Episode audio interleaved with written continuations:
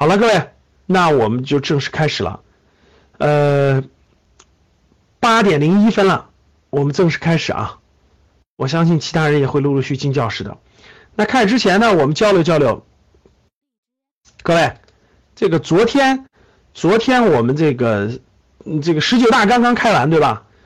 十九大刚刚开完，我们新新一届的这个领导班子，对吧？中央政治局的领导同志，这个新一届的重新选出来了。那昨天新闻联播有个很重要的事件，大家看没看？对，看了的打一，没看的打二，或者叫知道的打一，没知不知道的打二。你看，打二的同学。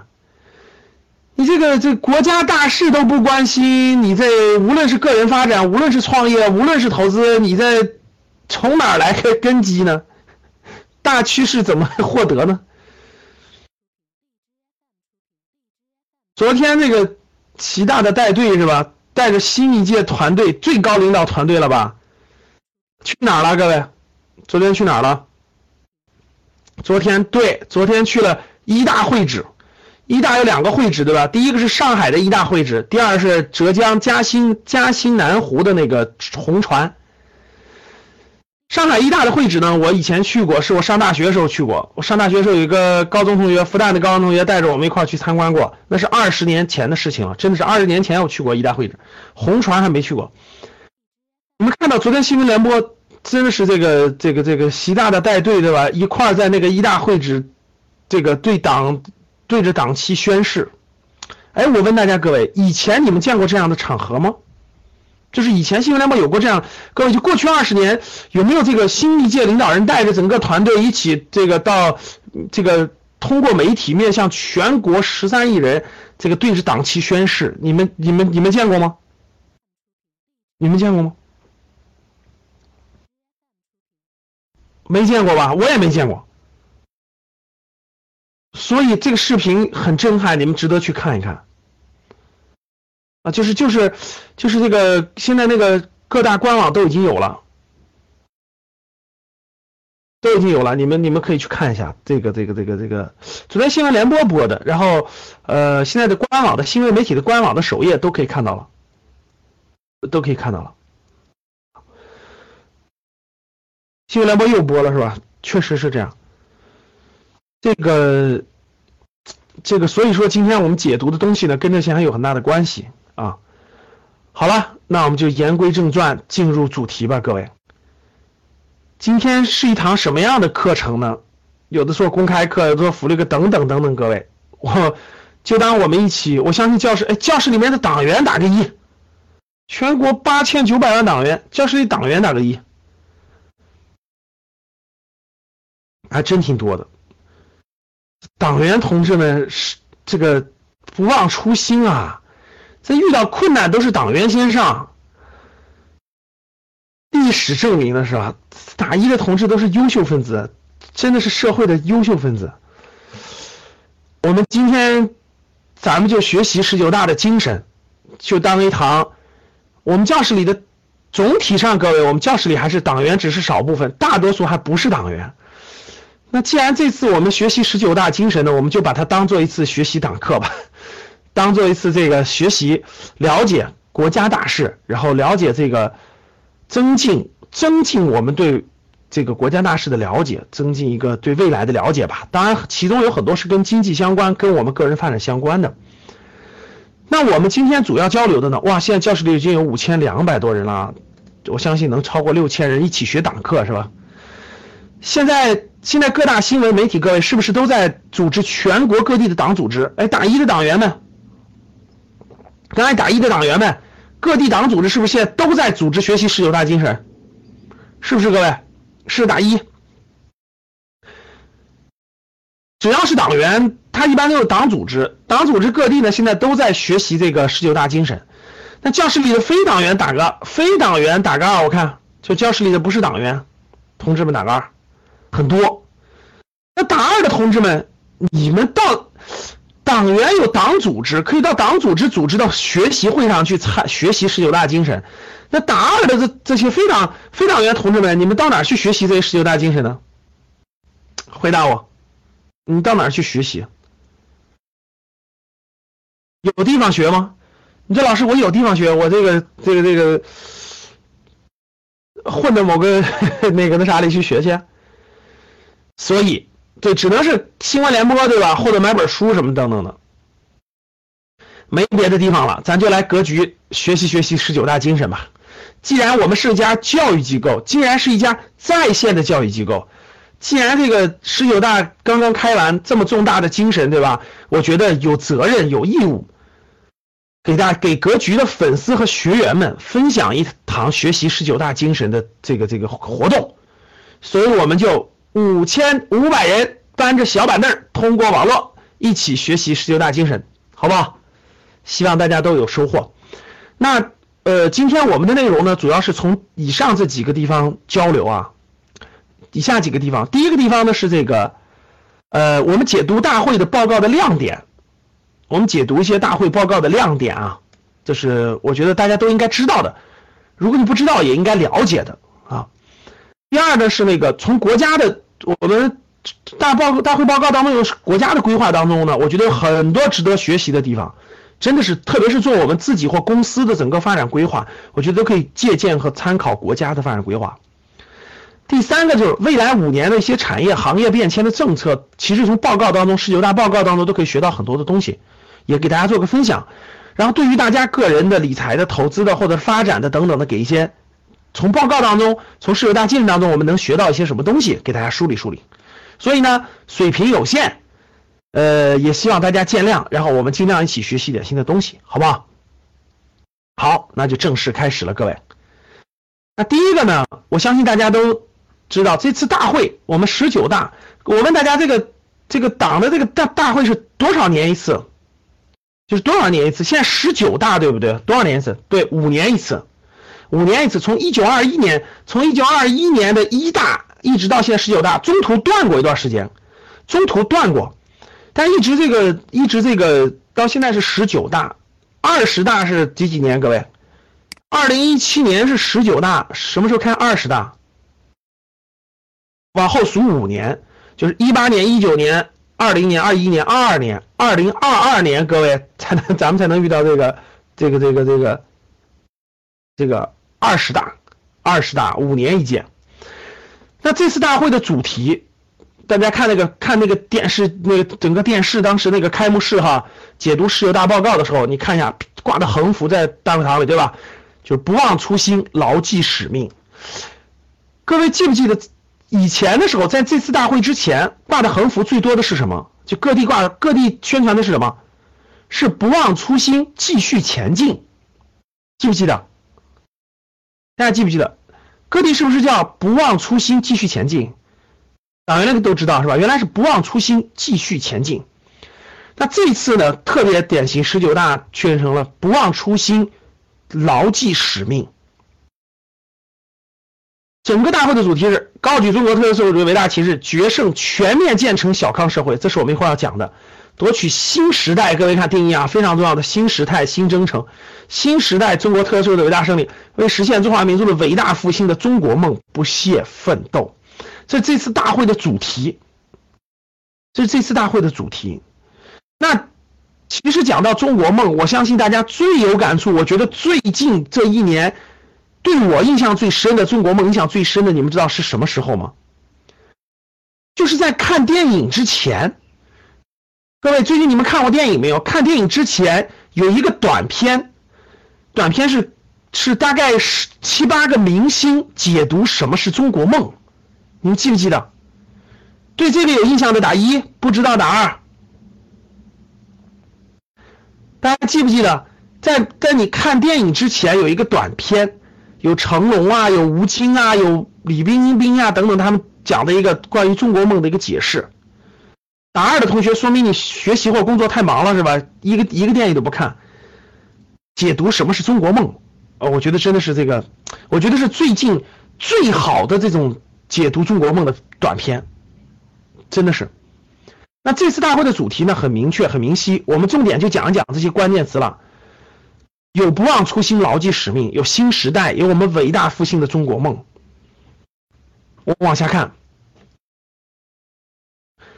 那我问大家，什么是初心和使命？第一点，我们教了什么是初心和使命。什么是初心？其实稍微了解点啊，这个整稍微了解点这个历史，包括稍微了解点整个我党历史的人都知道，那初心是什么？最开始我们创办这个，我们最开始创办这个党的目的是什么？这是初心。我们最开始为什么要这么做？那么多人为什么要聚在一起？当时商量的这个目的是什么？那大家想一想。当年为什么有这个初心？就当年为什么要有这个初心？这个初心当时为什么这个这个会会产生？其实，随着年龄的增大，随着阅读的增加，随着思考的深入，真的你就慢慢的明白了，当年为什么就蹦出来那么多人要建立这么个组织，要去做这件事。今年，这个。今年暑假的时候，呃，七七月底八月初的时候，我就带着孩子一块去了趟威海，啊，去了趟威海，去威海嘛，有威海有一个大景区就是刘公岛，去有去过威海的吧？有去过威海刘公岛的吧？对，威海有个大的景区，五星级景区就叫刘公岛。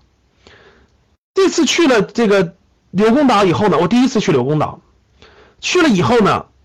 当你参观刘公岛的那个纪念的时候，当你知道刘公岛，当你知道刘公岛真的是这中国最积贫积弱，被被日本占领四年，后来又成了英国的殖民地的时候，当你在里面看到整个那个地方那个法庭上开庭的时候，法官都是英国人，中国人外国人是站着的，中国人是跪着的。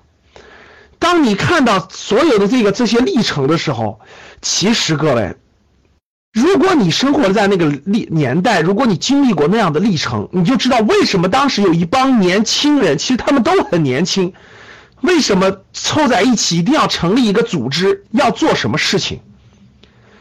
我们都我们都学过中国的近代史，其实当你经历过那么整个民族和国家最艰难、最悲惨。真的是这种，外国的军舰可以沿着长江跑到重庆去开两炮炸死那么多人，不用负责任照样开走的情况下，当你经历过那样积贫积弱的这种国家民族的环境的时候，你就知道这帮人当年为什么要建立这个组织了，你就知道他们的初心到底是什么了。如果是站在我们今天这样的初心，都是为了一己私利。而做什么样的事情，你永远不可能理解当年的那些人是为什么。我最开始也不理解他们为什么，其实后来我有一天我突然明白了，我今天站的是完全的私利的角度。其实他们的出发点的初心，完全已经扔掉了自己的私心，扔掉了自己的个人安危，扔掉了自己的家庭成员的安危，真的是舍弃掉了太多太多的东西。那他们的初心到底是为什么？为什么那么多艰难险阻从来不动摇？我在二零一五年带着我们的一四年带着我们的一六年二零一六年带着我们的学员去了井冈山，然后呢，今年六月份我们又去了遵义，我就要走重走长征路嘛，就感受为什么当年那么多人能够坚持走完。我们明明年四五月份，我将组织学员去延安。就长征当中最重要的几个地点是吧？这叫信念之旅，就是他们这个信念到底来自于哪？这个初心到底是什么？就当年这帮人的初心到底是什么？所以就直接延伸到了当年的使命是什么？如果忘记了这个，那真的会忘记为什么出发的。为什么当年几十个人凑在一起，经过了九十六年，今天发展到了八千九百万人，全世界最大的党，到底这帮人要干什么？走着走着可能就忘记了，中途也有无穷的时，很多很多时候都忘记了，是吧？为什么这个什么目的出发的？到后面慢慢慢慢忘记了初心，就变成了私利了，对吧？个人利益当先了。初心到底是什么？使命到底是什么？其实，如果大家看过如果大家看过这个，包括我记得最近有个电影，暑假是有个电影，你们记不记得？有个电影叫《建军大业》。你看了《建军大业》里面，你看贺龙他为什么要选择这条路？你看那个《建军大业》里头，贺龙已经是军长了，从真的是穷苦人两把菜刀打拼到军长，要钱有钱，要枪有枪，要什么有什么，他已经完成的咱今天叫做财富自由是吧？他已经完成很多那些小的利益了，他为什么还要在最艰难的时候写入党申请书呢？就我党南昌起义以后，大部队都都被打散打没了，最艰难的时候，为什么他那时候要教这个呢？然后有一个电视剧叫彭德怀，就是演彭德怀传的，你去看一下彭德怀去。他为什么已经师长了？真的其实也是什么都不缺啊，他为什么又他为什么在那个时候会选择走上这条路呢？其实当你看完了，你就明白了，各位，他们都是穷苦人出生。解决了财务自由自由以后，他们身上天生带着使命来到这个世界的。他们的目的已经转化成了为穷苦人出头，带领大多数人改变命运。我问大家，是不是这样的理才让他们走到今天呢？所以，当你能理解了他们背后。所能所面对的他们的成长历程的时候，你就真的明白什么叫使命，什么叫初心，什么叫信仰。所以昨天你看习大大带着第一团队，应该叫第一团队吧？第一团队成立以后，第一件事去上海一大会址。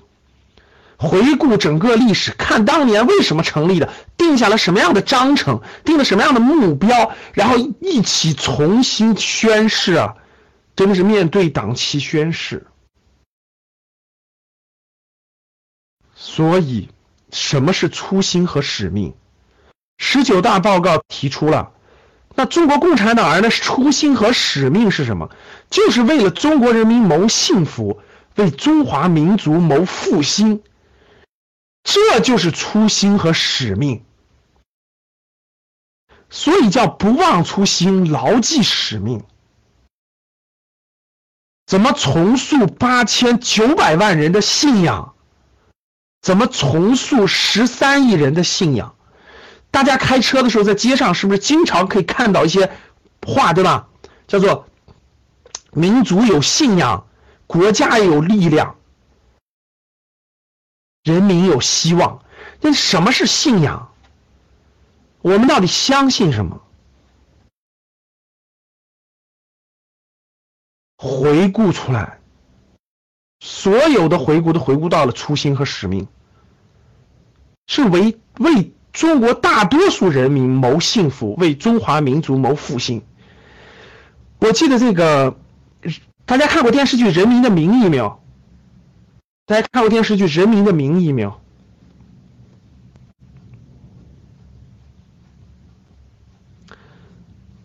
人民的名义》当中有精彩的几段啊，这个《人民的名义》精彩几段，其实能加深大家的理解。第一个就是那个，真的是这个才入党了一天那个老党员，对吧？那个典型案例，其实大家看那个《人民名义》里头，其实上了很生动的一一次党课，我们当其中讲了。其实那里面，我觉得对我印象最深的各位，我觉得两段。第一段就是那个是给给那个全体那个那个那个省委班子上了上党课。当时入党只有一天，当年入党的那个那个那个那个那个那个那个那那那个责任和那种使命，就陈岩石上的。还有一个非常典型的镜头，大家记不记得？已经到了那个电视剧最后了。李达康和那个李达康和另外一个他那个同伴，两个人喝酒的时候，两个人喝酒的时候，摆了个桌子喝酒的时候，然后那个那个他说的，李达康说了一句，李达康说，说我我需要的，我想得到的就是我在整个为中华民族复兴当中能够见证这个伟大的历程，而做出的贡献，就是你你到底是为什么做这件事？你是为了一己私利？是为了那点经济利益，对，李达康和易学习两个人，两个人有一场喝酒的戏，两个人问到了，说你为什么拼搏对吧？好多人是为了私利，为了贪污腐败的。李达康说了，我就是为了见证整个伟大复兴过程当中的整个是这种，是是是很重要的那个领路人的这个整个的那种荣耀感，那种荣誉感。啊，这两个真的是这个，这个这两个这两个我印象很深刻。所以如果大家。我也是一直我推荐大家看的金一南的苦难辉煌。如果大家看了这些历程的话，其实你就知道为什么会选上这条路，然后为什么会走到今天。所以，我们处在这个时代，各位，我们真的是太幸运了。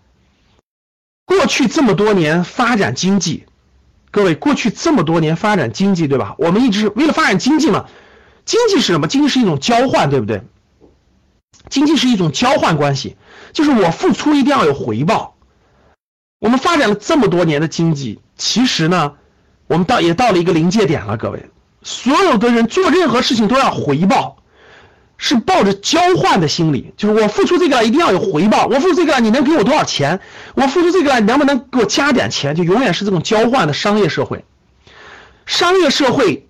容易让人们迷失，就是我都需要交换，我就一切向钱看了，我就一切向交换的媒介看了，对吧？各位，商业社会就是一个交换，交换就中间有个媒介，一切向钱看，这就商业社会带来的负面影响。但是我们不能否认商业社会给我们带来的物质发展的蓬勃的这种历程。那走到今天了，所有人能看向钱看的时候，必然会走弯路，必然会走弊端。那这时候要重新拾起我们的信仰，这就是初心和使命，很容易理解也。所以不忘初心，牢记使命。我觉得这个不单单，我觉得是要求这个我党人所有的党员的，我觉得对全国十三亿人来说。能不能体会到这个意思？意味着你在今天是否能跟上时代的脉搏？是否能见证整个历史的变迁？如果你不理解这一点的话，不理解这些的话，其实你根本看不懂你处在什么阶段当中，你也享受不到整个发展历程的荣耀和背后的含义。所以，大家明白了初心和使命是非常非常重要的。这个初心和使命是激励中国共产党人不断前进的根本动力。今天我们比历史上任何一个时期都更接近、更有信心和能力实现中华民族伟大复兴的目标。这句话真的太值得拿出来说一说了，各位，大家想一想。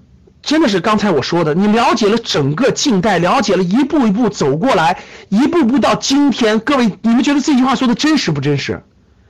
真的太真实了。因为教室里各位，我不知道你每年是否安排时间出国去看一看，去真实的了解人类社会，了解西方国家，了解各个发展国家。当我安排每年出国两次去感受世界各国的时候，我真真切切的第一次感受到了什么叫做民族的伟大复兴。我们真的是比历史上任何时期都接近，更有信心，也更有能力实现中华民族伟大复兴。真的是这样的，这三十年前和今天，你想象不到今天中国人在世界的地位。你想象不到走出去中国有多富有，你想象不到你今天可以环游世界，你想象不到你走出去的那份信心，你真的应该出去看一看，去走一走，不管你到哪个国家。今年九月份，我们格局的游学团去日本游学的，我真的想买一点有形的东西，我真的没有买到，说国内买不到的。这，我们赶上了伟大的时代，真的是伟大的时代，太难太难了。所以我们非常之接近，我们真的是赶上了整个中华民族这个达到巅峰的这个时代。我们没有经历过最悲惨的那个时代，各位，我们赶上了最好的时代。确实是信心十足，更有能力。这句话，这句话在十九大当中，我就说的太有事实，真的是真的是太经典了。确实是我们更接近、更有心、更有能力。我们教室里这些人，可以说都将感受到这个时代，都将见证这个时代的到来。未来二十年，我相信中国一定能站在世界之巅。大家想想，这是当年何等的盛世，汉唐盛世，多少年才能回来一次啊？你真的了解历史的话，你就知道你处在什么样的阶段了。真的是，我我们很值得庆幸，没有过。想一想。真的是大家回望，想一想，抗战时期艰难的国民，想一想民国时候的内乱，想一想清末的动乱，想一想一八四零年后近代的整个历史，什么时候有像今天这样？大家仔细想想，有十年的以上的安定时光，然后呢，你还活得这么自信，你还活得这么和平。我们不是活在一个和平的年代，各位，我们是活在了和平的国家。你是否能够理解这句话？我们不是活在和平的年代，我们是活在和平的国家。所以，初心和使命，真的要庆幸、珍惜我们的生命。那第二个关键词，第一个关键词是初心和使命，第二个关键词是新时代。大家可以看到，大街小巷各地都是打的新时代，对吧？这个新时代怎么讲？新时代怎么讲？整个十九大告诉我们了，什么叫新时代？其实就是给我们做历史定位。各位，就我们处于历史的历史长河那么长，我们处于历史长河的什么时间？我们处于历史长河当中的什么什么什么阶段？这就是十九大给我们处在什么画了个定位，我们自己也知道我们处在什么样的时代。经过长期的努力，中国已经进入了新时代，这是我国发展的新的历史定位。什么叫新时代？怎么讲？第一个，这个新时代是承前启后、继往开来，是在新的历史条件下继续中国特色社会主义伟大胜利的时代，确实是这样的。我们属于一个转折时代。大家知道，今天是今年是二零一七年，对不对？那二零二零年是全面建成小康社会的这个关键年，我们还有三年时间吧？大家想想，这五年，未来这五年真的是一个大转折时期。未来这五年真的是一个大转折的时期，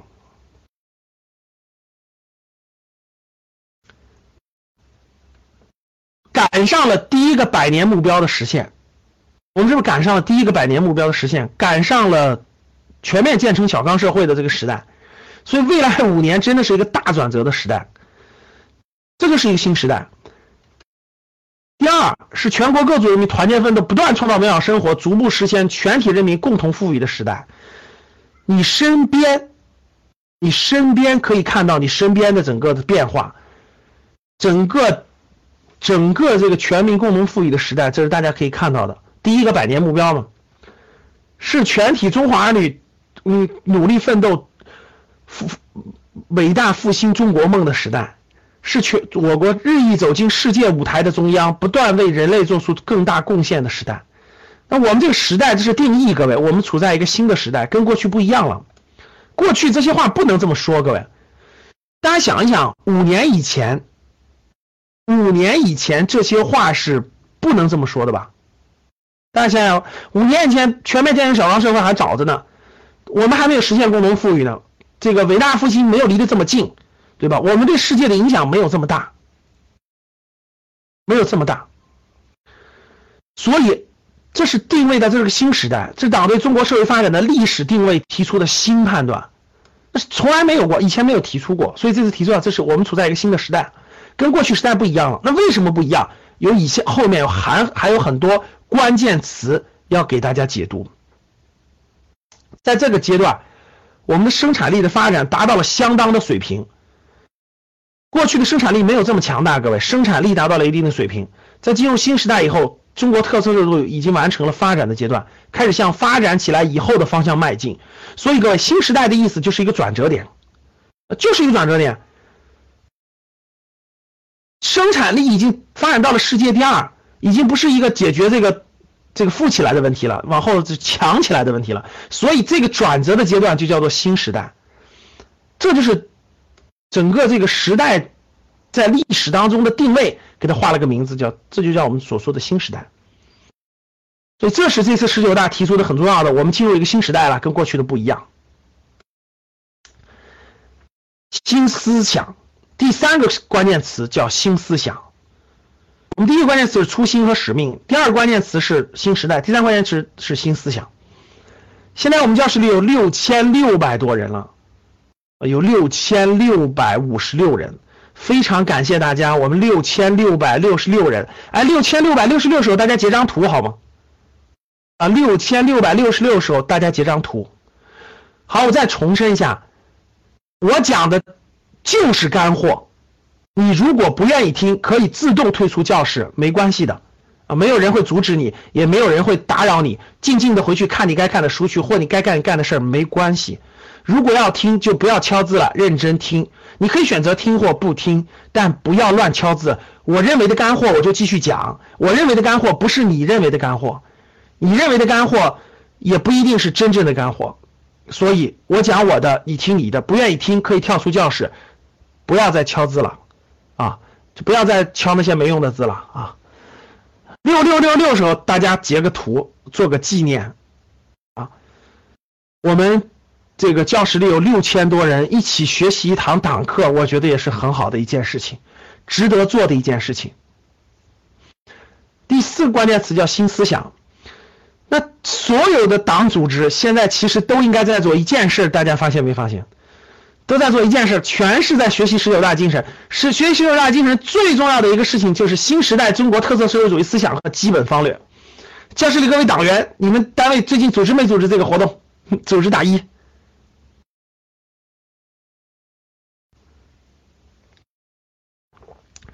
所有的班组织最最近一个月吧，就是十九大之后的一个月，其实都在做一件事情，就是学习学习十九大精神党课。那学习党课最重要的一点，就是这一点，就是新时代中国特色社会主义思想和基本方略。那这件事，如果你要考公考的话，那考公务员的话，那绝对是必考科目，是吧？而且还要考你理解的深刻不深刻。当我看到他的时候，我我我过去啊，我看到他时，我也觉得不太容易理解，挺挺挺枯燥的或者什么地的。其实我今天看到他已经完全不一样了。其实我完全能够理解了。你们知道怎么理解吗？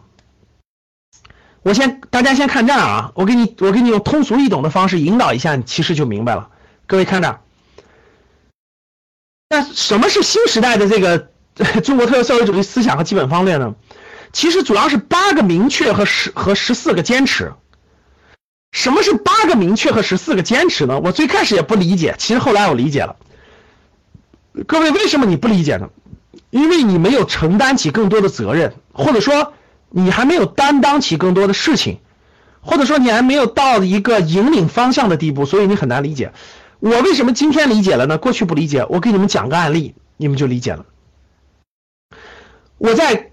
我在大学刚毕业步入社会前五年的时候，我走了非常非常多的弯路。各位，就是我跨了非常多的行业，跨跨过很多工作，我走过五年的弯路。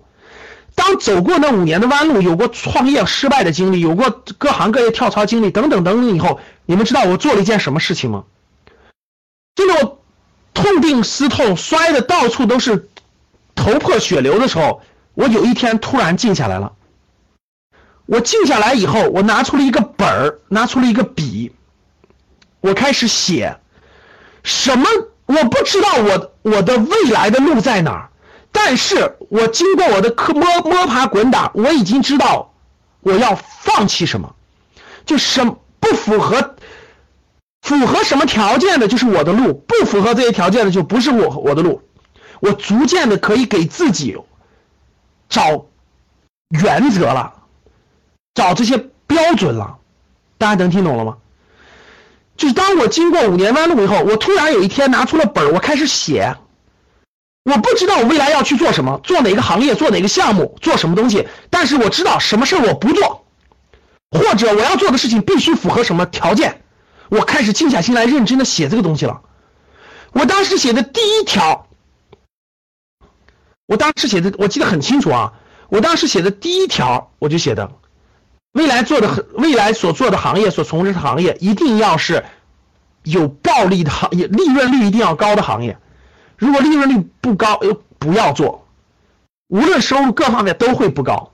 你看，我就逐渐开始梳理我的条款了，就是我未来要从事的行业一定要符合以下条件：第一，利润率要高；我要从事的职业一定要符合什么条件？第二，什么什么？我当时就开始写我未来要走的路一定要符合的标准，大家听懂了吗？大家回望一下，今天我们的八个明确和十四个坚持，其实就是一个国家犯了很多错误、很多错误以后所总结出来的，他一定要走的那几边边框框。当这些边边框框画完了以后，这就是他要走的路。不符合这八个明确和十四个坚持的，我们就不做了。这一点大家能听懂了吗？听懂打一，没听懂打二。听懂了吗？所以，当我看到这个八个明确、十四个坚持的时候，我头脑当中的第一反应是我当年，我当年摔了那么多跟头以后，我开始写的我自己要走的路，一条一条的写下来。那些我总结的人生经验，我都写在了我的书和我未来的课程当中。教室里很多人可能都看过我的书《趋势的力量》，看过《趋势力量》的打一，没看过的打二。《趋势力量》这本书看过打一，没看过打二。我为什么能写出来《趋势力量一》这本书？没看过的下来一定要找你班主任要书看啊！《趋势力量》这本书，我相信大家看完的都知道，提炼出了很重要的几个规律。这几个规律怎么来的？是我经过摸爬滚打提炼出来的。而这些规律，我创业的规律、投资的规律，我全有规律了。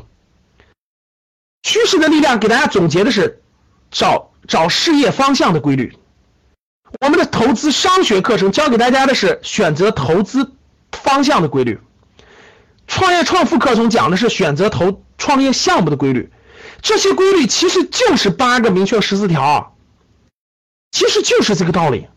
那我们看八个明确，因为一个国家，各位知道，一个国家比一个创业、比一个个人的发展要复杂的多，对吧？要复杂的多，一些相关系的条条框框多的是。所以它就会比那比我说那要多嘛？那我们看，明确坚持和发展中国特色社会主义的总任务，这八个明确必须明确目总任务是什么？明确我们社会的主要矛盾是什么？这是我待会儿要讲的第一个重点，就是明确社会主要矛盾，这是我们要讲的第一个重点，待会儿讲。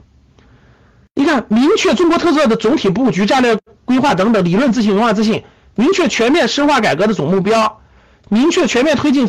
依法治国的总目标，明确强军目标，明确这是人特色大国外交建立起的新型国际关系，推动人类命运共同体，明确本质中国特色就这样是共产党的领导。各位，这些你想一想，这是对一个国家的，对一个公司是不是这样？公司也是这样的呀。你明确你，比如一个公司，我明确我这个公司就是在这个这个互联网金融方向发展。对吧？我这个公司明确我们要解决的社会主要矛盾，就是在商业上、经济上就是需求嘛。我们解决的就是人们出行的这个需求，对吧？你看，明确的是什么？明确的，我们我们的组织制度是什么组织制度？我们的公司十年之后要成为全国最大的新能源车的公司，对吧？我们我们的总目标是什么？大家看到没有？所有的其实跟公司这不是一样的吗？这不是一样的吗？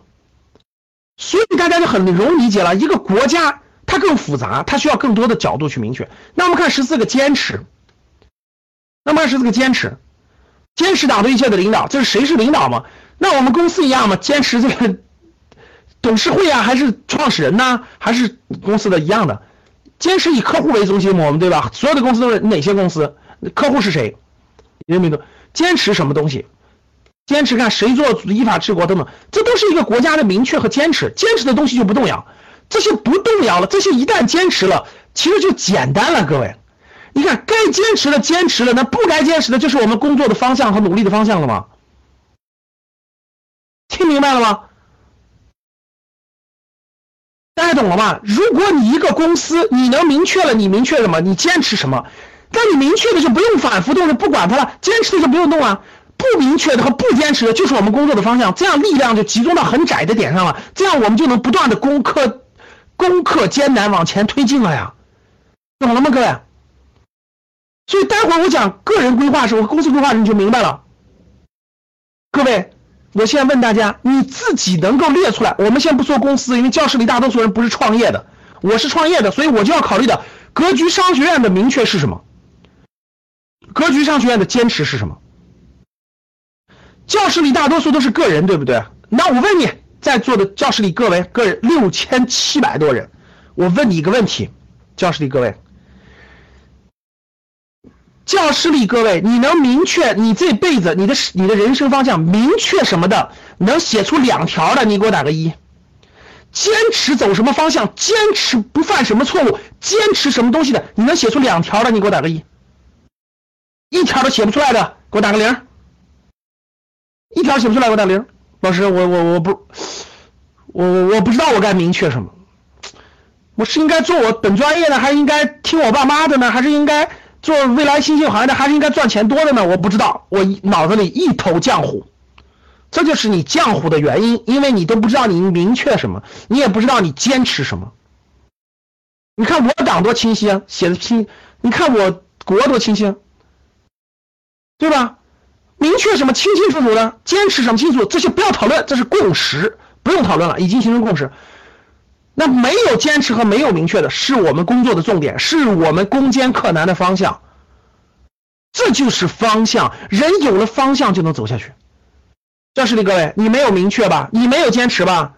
所以你稀里糊涂的，所以你不能集中力量于一个方向上去突破，就这样的。一个国家需要八个明确，十四个坚持；一个公司更需要四个明确，八个坚持；一个个人至少需要两个明确，四个坚持吧。如果这两个都这几个都没有，你一定你一定是个无头苍蝇，你还不成熟呢，慢慢创去吧。啥时候创创变南墙创清楚了，你才是。你知道为啥很多人不不愿意跟你交往，也不愿意跟你聊天的吗？因为你没有方向。所以别人跟你聊也白聊，白白不是一个层次的。我们已经有我们已经有方向的人和你，这已经有没有方向的人是无法有共同语言的。所以这就是很多人跟你没有共同语言的原因，懂了吧，各位？好，这就是，所以你理解了一个国家的明确和坚持，你就理解了自己的。这是我讲的新时代的思想。所以教室里的每一个。嗯，我们要有自己的明确，有自己的坚持，不动摇的，坚决不动摇，这样才会走得更坚定，跟我们党一样走得更坚定，走得更成熟。所以今天的第一件事就是回去找你自己的明确，自己的坚持去。在未来的课程当中，我们也逐渐增加这方，我们的在线课程当中，未来再给大家延伸。好，新矛盾，这是我今天讲的第一个重点，大家认真听好了。第一个重点，大家记不记得我们上高中教室里应该都成年人对不对？记不记得过去我们高中的时候，初中、高中时候背过一个政治课的时候都背过一个基本矛盾，大家记不记得？你记不记得我们都背过一个基本矛盾？我记得大家背的是人民人民，哎，我记得我背的滚瓜烂熟，当年考政治嘛，也不知道啥意思，那就背呗。死记背对吧？所以我政治考的还挺高的，一直就是背。人民群众日益增长的物质文化生活的需要，同落后的社会生产之间的矛盾是社会的主要矛盾。大家记不记得？大家记不记得？那为什么这个为什么提这个新矛盾？各位，这个矛盾论是谁的观点？就是各位，就为什么为什么？你看别的国家从来没有提过一个矛盾论，对吧？为什么我们国我们这个国家的发展？要抓住社会的主要矛盾，这个是谁的观点？对呀，这是这个那个那是毛毛泽东同志的观点，就是永远抓住社会的主要矛盾，然后解决问题嘛。你得分析判断社会的主要矛盾。我觉得各位实话实说，所有的营销思想，所有的商业思想，都是毛泽东思想的边边角角就可以全部解释完了。真的，你能理解吗？什么叫抓住社会的主要矛盾？在商业上就是抓住客户的客户的矛盾点在哪吗？客户的这个这个这个冲突点在什么地方吗？所以你你所了解的到的是营销大师，只是把毛毛泽东思想的很多细小地方改个名字就出来了。什么叫冲突？冲突就是客户的需求点，就是商业机会。这就是矛盾论嘛？毛泽东的这个矛盾论的这个演化过来的嘛？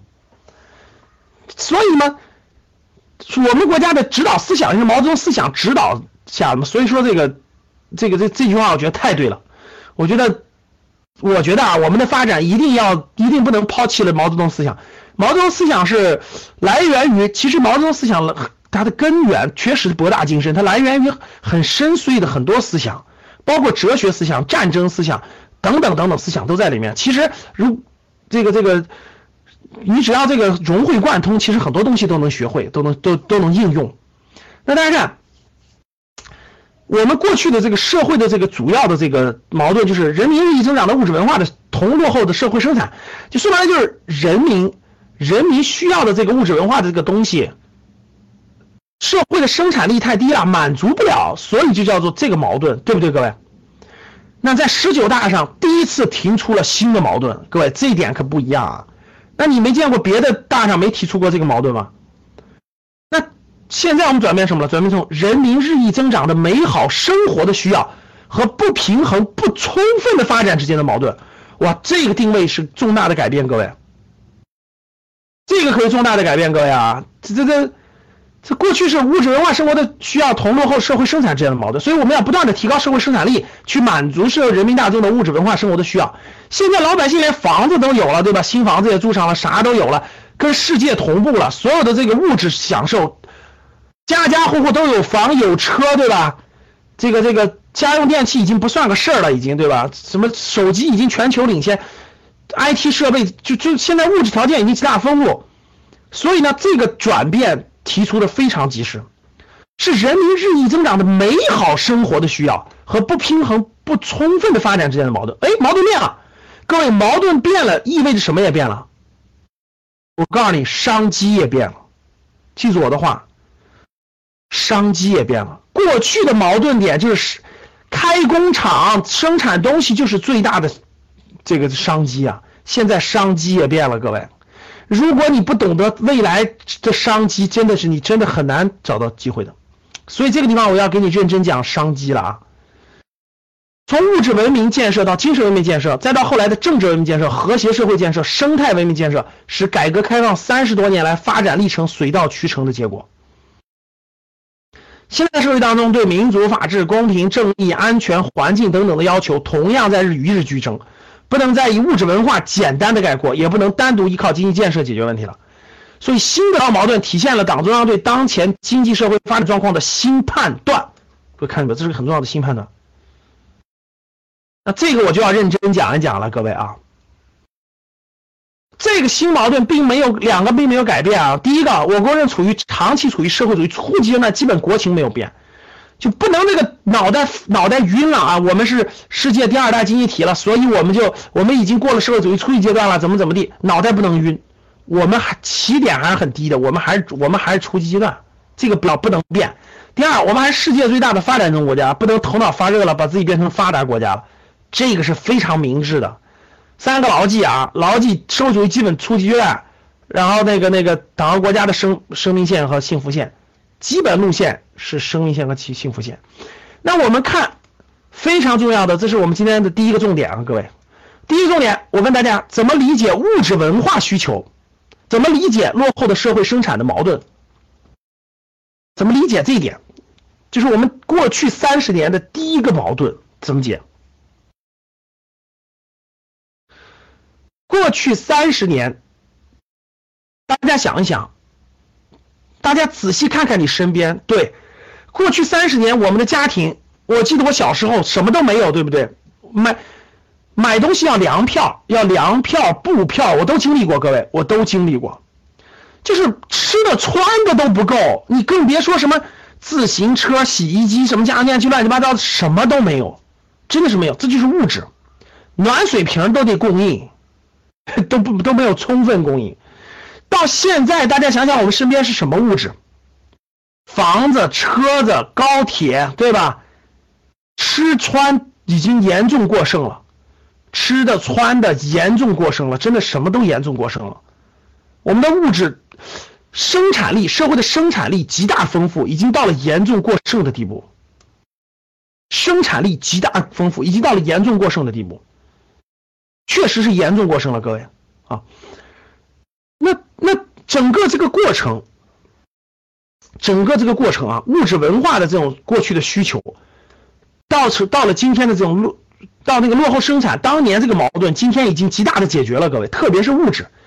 就今天，中国的社会生产力已经是全球很强的社会生产力了。这个社会生产力已经让中国解决了物质的这个这个的需要，已经解决了物质的需要。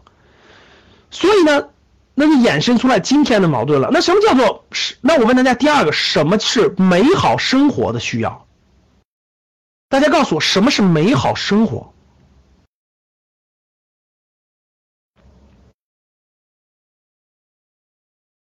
什么是美好生活？大家给我讲讲。美好生活怎么理解这个美好生活？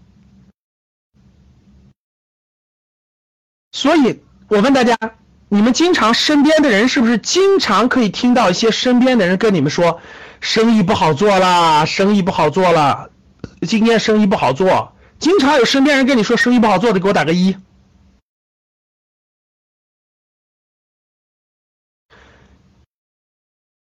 咱们经常听不到你身边人跟你说生意好做吧？你说哎呀，生意不错，今年生意很好做，你是不是听不到？你是不是经常可以听到生意不好做？那我问大家，五年以前、十年以前，是不是同样你身边还是照样跟你说生意不好做的人多？是不是年年不好做？大家回答我，是不是年年不好做？是不是你身边年年都说不好做？是吧？认为是的打一。基本都是，为什么？因为很正常嘛，生意都在不断的更新换代，传统生意做一些年以后肯定就不行了，特别是到了这个转折时期，各位，到了最近这些年的转折时期，各位，所以过去做生意的大多数都是物质，都是。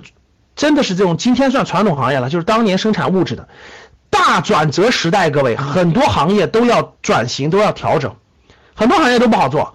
但是你会看到很多行业照样发展的很好，你身边照样很多人有钱了，是不是这样的？但是我大家大家发现没发现，你身边赚钱的人从来不跟你说好做吧？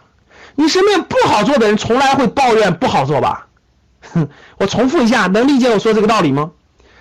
就是做的不好做的时候就会抱怨，做的好的时候闷声发财，没有人跟你说好做吧？发现没发现各位？所以什么道理呢？行业在不断的变迁，你听你耳边听到的都是对转都不好的这个说法，好的都没跟你说。所以各位记住一句话：永远不要听别人怎么说，永远要去调研。你只有认真调研了，你才会发现机会所在，才会发现什么好赚。要不然你永远都是听别人瞎说。真的是这样的。所以各位看这儿，那什么是美好生活的需求呢？什么是美好生活呢？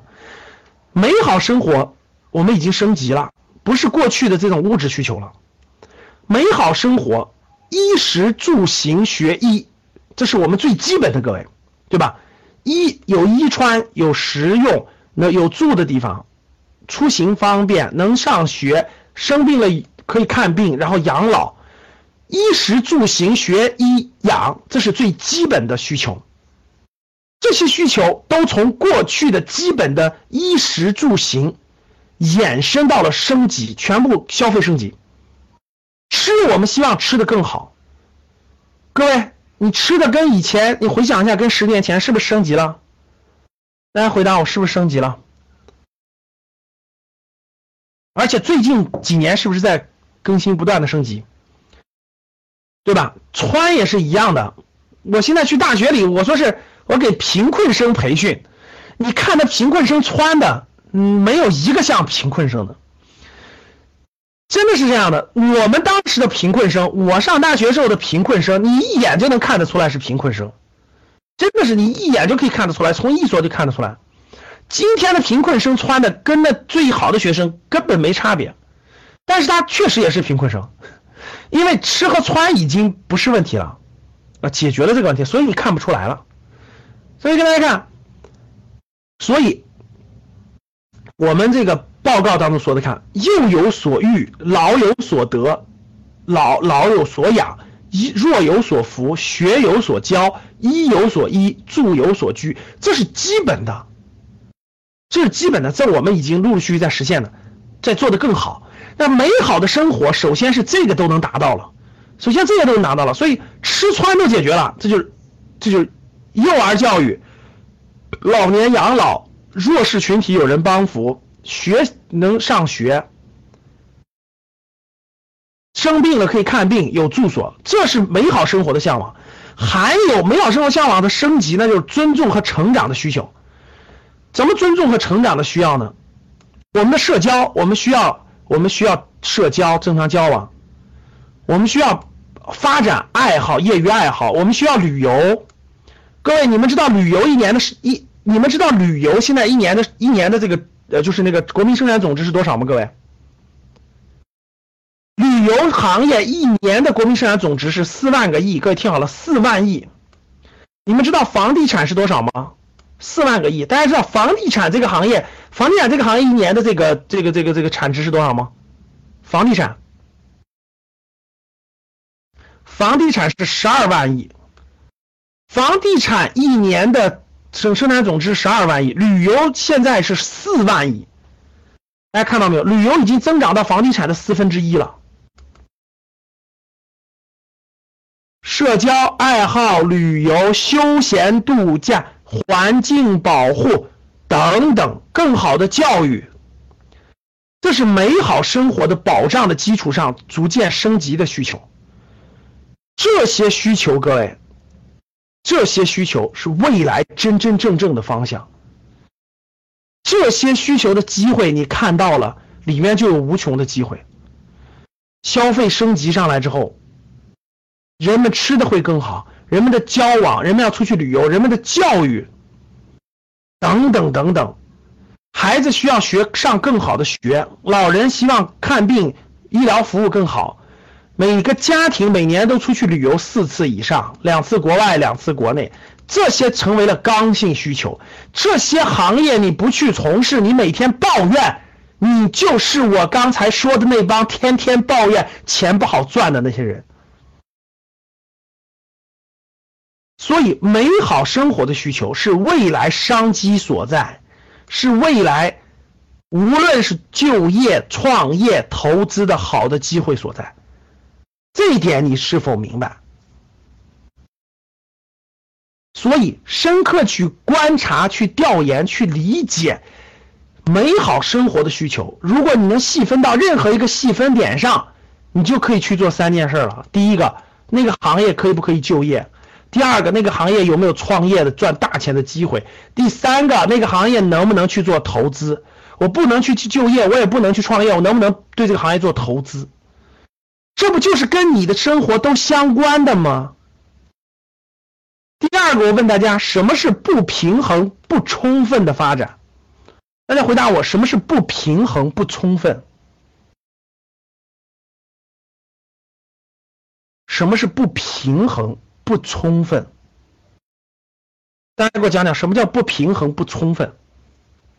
好，说的没错，不平衡不充分有一个，第一个贫富差距，就是富裕的人现在富起来了啊，那还有很多人不富裕，东部地区沿海地区发起来了，中西部还不富裕，对吧？这是一种，这是一种不平衡。还有呢，不充分。对教育，很多人人民大众房子已经解决了，大多数中产阶级都能买个房子，全国并不缺房子，对吧？大多数人家庭都能买得起房子了，只不过是什么跑到一线城市的买不起，其实回家他都能买得起。各位认同不认同？就是你。就是局部地区供应紧张，其他地区其实不紧张，这就是一种不平衡嘛。那比如说，除了这种地区之间的贫富差距，除了我说的这种、这种、这种差教育，那边远地区的对吧？西南地区的教育就跟东部地区的不平衡不充分。就是我们西南地区也有钱了，我们也希望更好的教育，但教育你都集中在一线城市、大城市好的地方，我们需要更好的不平衡，明白啥意思了吧？所以呢，资源不平衡是的，人才还不平衡，医疗不平衡是的。那我们小地方看病就不行，你们所有资源都集中在你们大城市里，那我们就不行，不平衡。那大城市也有不好呀，是你们医疗条件好，那环境污染严重，雾霾严重啊。那小地方空气好啊，就这也是不平衡，对不对？那云南的医疗条件肯定比不过北京，但是云南的天气好，北京你雾霾严重，这也是一种不平衡不充分。那能不能对调对调的，对吧？把北京的医疗资源去支援支援云南，把云南的新鲜空气这个支援支援北京，大概就这个意思。就是什么叫不平衡不充分呢？我相信大家理解，就是这种发展它造成了不平衡不充分。那未来就怎么解决？各位，就是这个解，就是那美好生活的需求是存在的，不平衡不充分是存在的，怎么办？把它平衡，把它充分了嘛，满足去生的需求。所以各位，大家理解了不平衡不充分以后，这就是未来经济发展最大的矛盾所在嘛？那这里面我就讲一个非常重要的，就是供给侧改革。那怎么去解决这种矛盾呢？国家有咱们十九大报告当中有好多点啊，各位有非常多点，有这个有这个经供给侧改革的，有这种环境调整的，有等等等等，有很多很多的举措。我重点讲一条，各位，别的我就不讲了。咱们重点讲一条，就是供给侧改革。供给侧改革，那供给侧改革是什么意思呢？这个词我我相信大家听过很多次了，对不对？到底什么是供给侧改革？大家必须理解了供给侧改革。供给侧改革主要有以下四点可以把它解释了啊。第一个就是所谓的供给侧，就是。传就是第一点，就调整经济结构，对，就是传统制造业、房地产等行业严重限制产能，就是把传统制造业小的、散的、乱的、差的，该关的关，该停的停，又造成污染，又造成等等停掉。把所谓的供给侧改革，就是供应端需求产能过剩，小的、乱的、散的、差的，给它关停掉，懂了吧？向行业龙头集中，我说的这句话就蕴含着很多投资机会，听得懂听不懂，这就看你学没学过投资商学课。学过投资商学课的就明白我这句话说的是什么，没学过的就不知道是啥意思。所以在未来，传统制造业，包括像房地产等等这样的行业，将会严严格限制和调整它的这个。企业数量和中小企业的规模，有利于谁？认真考虑。那传统制造业与房地产将让位于服务业，各位，把这个限制完了以后，我们让位服务业，然后现代制造业还有新兴产业，这是调整经济结构的第一点。这调整经济结构的第一点。第二点就是转变经济增长方式。所谓转变经济增长方式，就是过去中国是以什么？是以这种。外贸、房地产，然后那个第三产业拉动的格局，未来是什么？未来主要要靠消费和服务业大幅增长来拉动经济增长，不能靠房地产了，也不能靠出口为主了，要靠消费加服务业。第三个就是调整开放战略，就是中国用“一带一路”去打造新的出口战略，就是我们用“一带一路”陆地政策、高铁战略，然后去打造新的一带一路，然后这个。还有一个就是金融开放，就是人民币国际化，整个金融开放。第四就是深化经济体制改革，就是产权保护、生态保护、国企改革。所以大家明白啊？所谓的供给侧改革，从我说的这四点去理解就 OK 了，啊，就 OK 了。大家理解了整个这个过程以后，通过供给侧改革，供给侧改革就是在解决这个矛盾，就是我在解决前面的这个矛盾。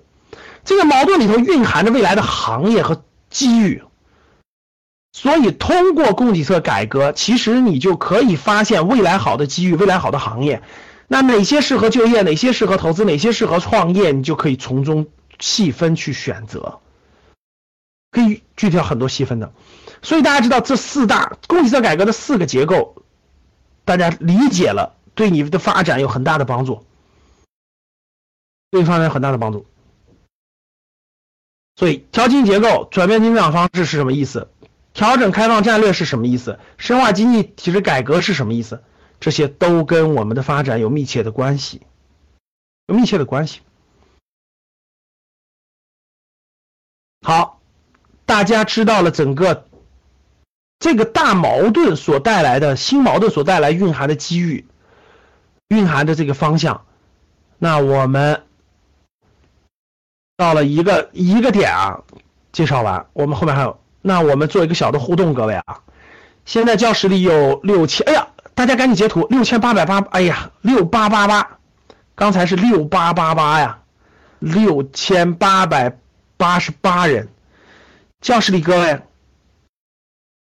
我们和你现在正在和六千八百八十八人一起在线学习十九大精神，多有意义呀！你没有去胡吃海喝去，对吧？你没有去 KTV 去，你没有去无所事事去，你也没有打麻将去，你跟这么多人一起学习很有意思，对吧？我们做个小的互动，然后呢，这个也算是休息三分钟吧。想去卫生间的可以去，想喝水的可以喝。然后那个啥，我们一会儿继续我下一个主题。那我们现在大家拿出你的手机，大家拿出你的手机，教室的各位拿出你的手机。如果你已经关注格局商学公众号的，点开格局商学的微信公众号。如果没有的，你可以手机扫描一下屏幕上面的二维码，手机扫描一下屏幕上的二维码。格局公众号是格局的拼音 G E G U 三六五，格局的拼音 G E G U 三五。大家打开格局商学，输入在格局商学的那个输公众号那个打开以后，输入格局两个字。大家打开格局商学的公众号，输入格局两个字。输入了吗？格局两个字，是输入完了吗？输入是不是出来一张图？是不是出来一张图？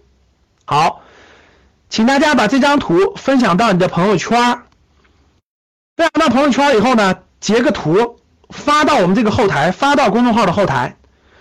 我我们将挑选十位学员，送上我给大家精挑细选的礼物。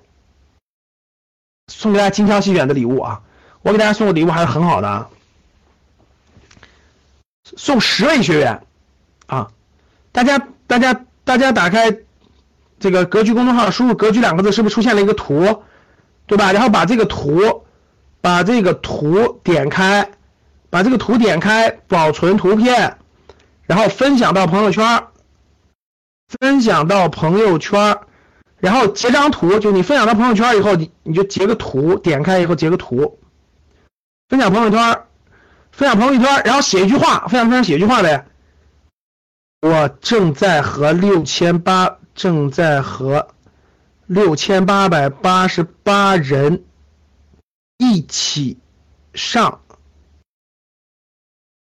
一起学习十九大精神。一起学习十九大精神。好，我正在和六千八百八十八人一起学习十九大精神。我正在格局，我正在格局和六千八百八十八人一起学习十九大精神。然后发送朋友圈，然后发送以后，刚发出去不是有个图吗？然后你截图，你就直接截屏，你就直接截图，把这张图发到保存的手机里，然后发到刚才那个公众号的后台。我们将抽取，我说一下，我将抽取多少人啊？多少？我们将抽取，听好了啊，我们将抽取六千多人是吧？好，那今天就活活血本吧，给大家多抽一些。我们将抽取第一个，就是发到后台的第一个人，第一百，第两百，啊，不是第第一个人，第五十个人，第一百个人，然后第一百五十个人，第两百个人，第两百五十个人。逢五逢五逢十，我们连抽二十个，我给你们送二十个好礼，快递到家。第一、第五十、第一百、第一百五、第两百、第两百五、第三百、第三百五，连抽二十个，啊，二十个抽的多少了？一百个是两个，啊，连抽二十个，对，连抽二十个，只要能数出来，连抽二十个。啊，到一千了是吧？好，先连我连抽二十个，明白了吧，各位？各位继续努力，会中奖的。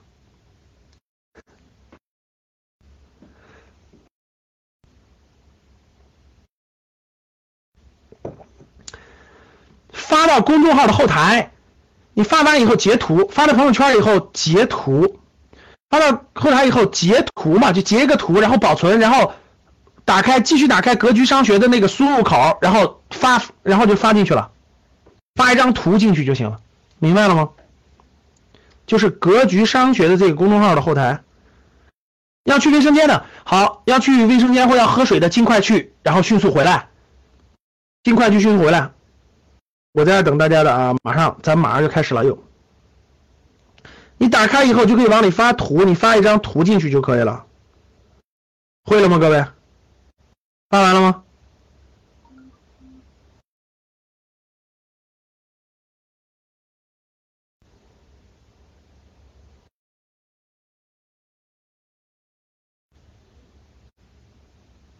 感谢大家，我现在我看我的手机，我看我的手机屏幕已经刷屏了，已经被你们刷屏了。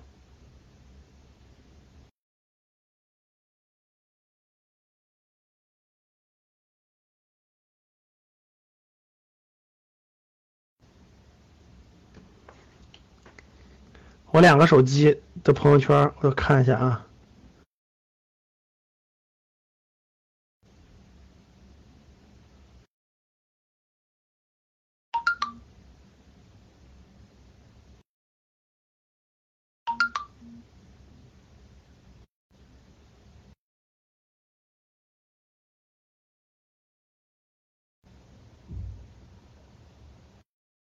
好。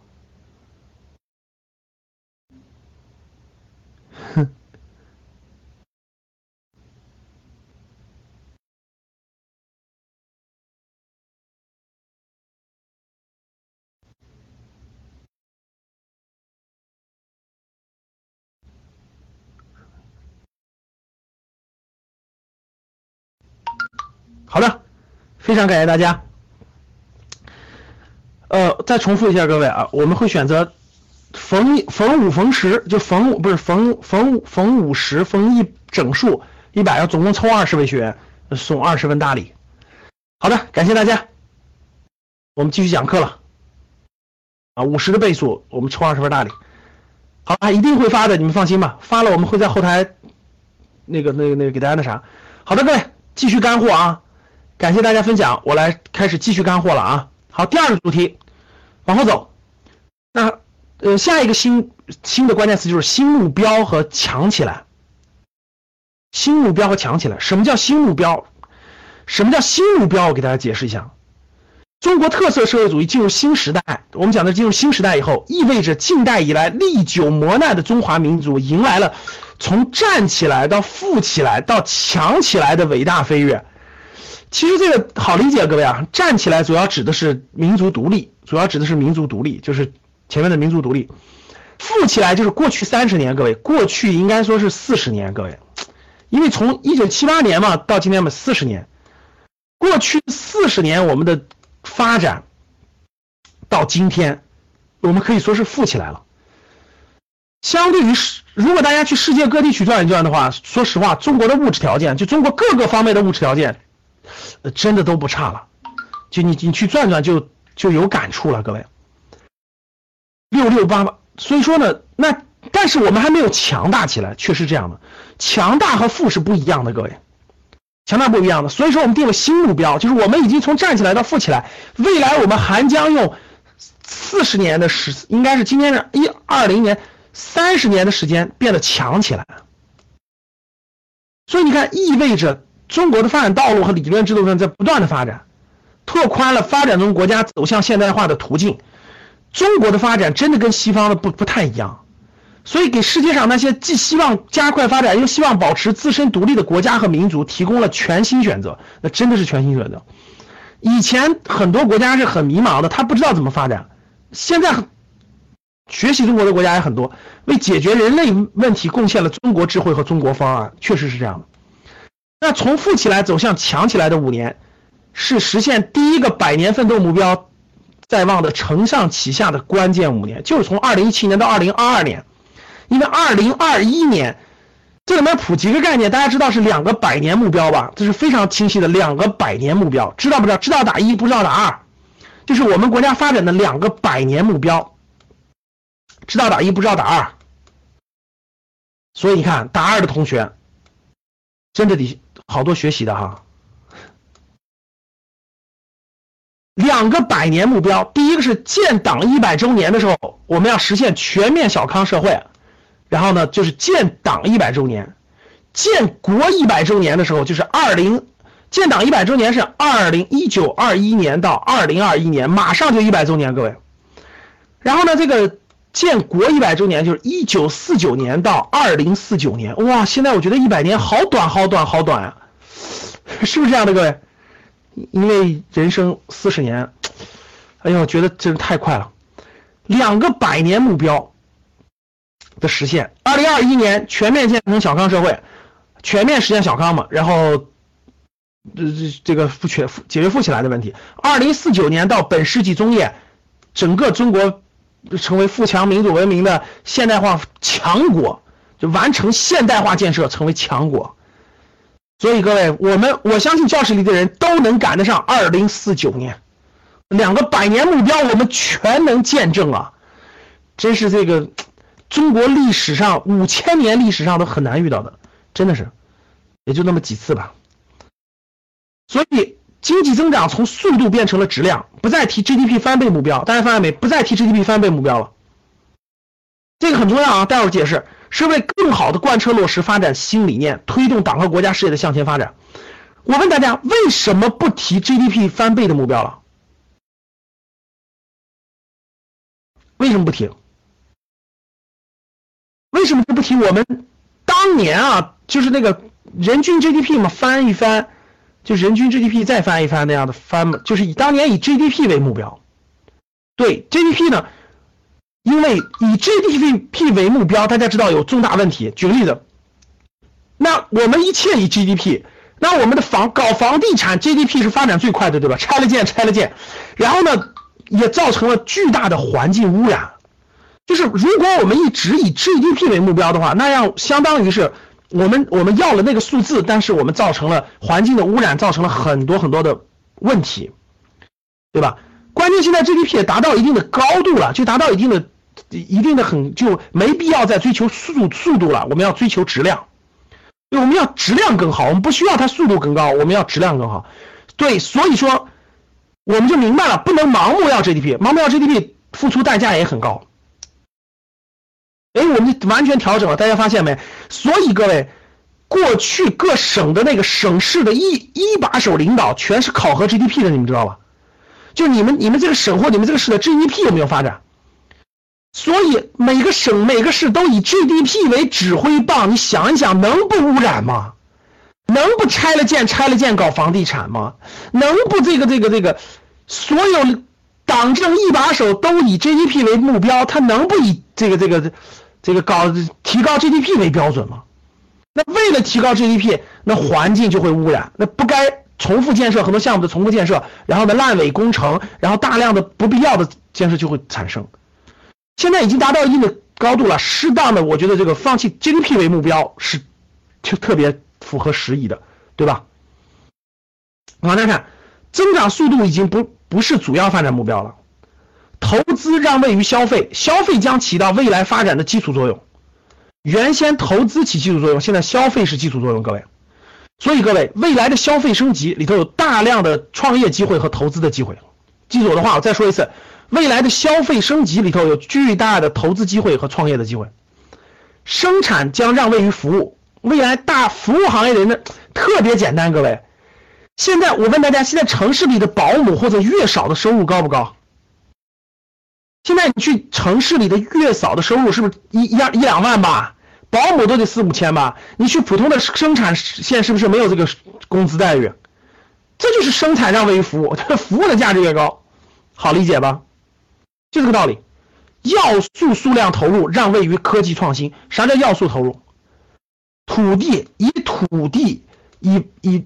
以房地房地产以资金投入拉动经济拉动 GDP，已经没有前途了，所以完全让位于科技创新了。所以大家看，以后咱们党政一把手的目标，各地各各个省、各个市、各个县，它都不是以 GDP 为目标了，它都是以服务于这种这个新的这个需求为目标了。所以这个变改变很大，各位。中国的这个政治体制的优势在于，真想搞什么一定能搞成。所以说这个方向一变了，这个环保各方面很快就能有改善，确实是这样。所以要素投入就让位出科科技创新了。那这个是我今天的第二个重点，各位，呃，我们今天的第二个重点叫新征程。刚才的第一个重点是新矛盾，今天是个重。这这个重点是叫新征程。什么叫新征程？所以大家可以经常看到条幅，对吧？新时代，不忘初心，牢记使命。新时代，新征程。什么叫新征程？从现在到二零二零年是全面建成小康社会的决胜时期，就三年了。从十九大到二十大是两个一百年奋斗目标的第一个目标的实现的交汇期。所以各位，真的是未来五年真的是太精彩了，只能用“精彩”这个词。我们既要全面实现小康社会，实然后实现建成小康，实现第一个百年奋斗目标，又要乘势而上，开启全新的社会现代化国家新征程，向第二个百年目标奋进。从二零二零年到本本世纪中叶，可以分成两个阶段，这是习大大亲自说的，对吧？第一个，二零二零年到二零三五年，全面建成小康社会的基础上，再奋斗十五年，基本实现社会主义现代化。就其实各位。邓小平当时定的社会主义现代化是到二零二十二，就是二十世纪，就是那个二零五零年中叶，相当于我们提前的十五年完成了当时的目标，就是实现社会主义现代化。从二零三五年到本世纪中叶，就是实现第二个百年目标的时候，在实现现代化的基础上再奋斗十五年，包括建成富强、民主、文明、和谐、美丽的社会主义现代化强国，看加两个字叫强国。两个十五年啊，真的是划定了整个一个国家发展的阶阶梯和阶段。所以，各位国家的这两个阶段，我们都赶上了。那面对的国家以十五年为标准给自己规划的整个蓝图，大家看整未来的三年到二零一八年、一九年、二零年，这是一个重大的。然后二一年是第一个百年目标的实现。然后呢，二二零二零年到二零三五年是十五年建成现代化，二零三五年、二零五五年第二个百年目标是现代化强国。整个整个历程，这就是给全党全民整个这个划分的这个规划和路线。那这是国家的战略规划新征程。那我们看，各位。一个国家的规划，一个公司的规划，一个个人的规划是合成合成的相似。大家想一想，大家仔细想一想，多少国家哪有这些规划呀？头都打破了，对不对？这个这个党不服那个党，那个党不服这个党，然后天天打架，天天吵，哪有这么长远的规划？大家想一想，这就是。这就是我国的政治体制和所谓的西方民主之间的这个优劣劣别的这个问题，就是大家想想，很多国家是不是打成一锅粥了，就内部内部那个最严重的是那种内乱，对不对？像叙利亚这样的内乱，一千多万人沦落成难民啊！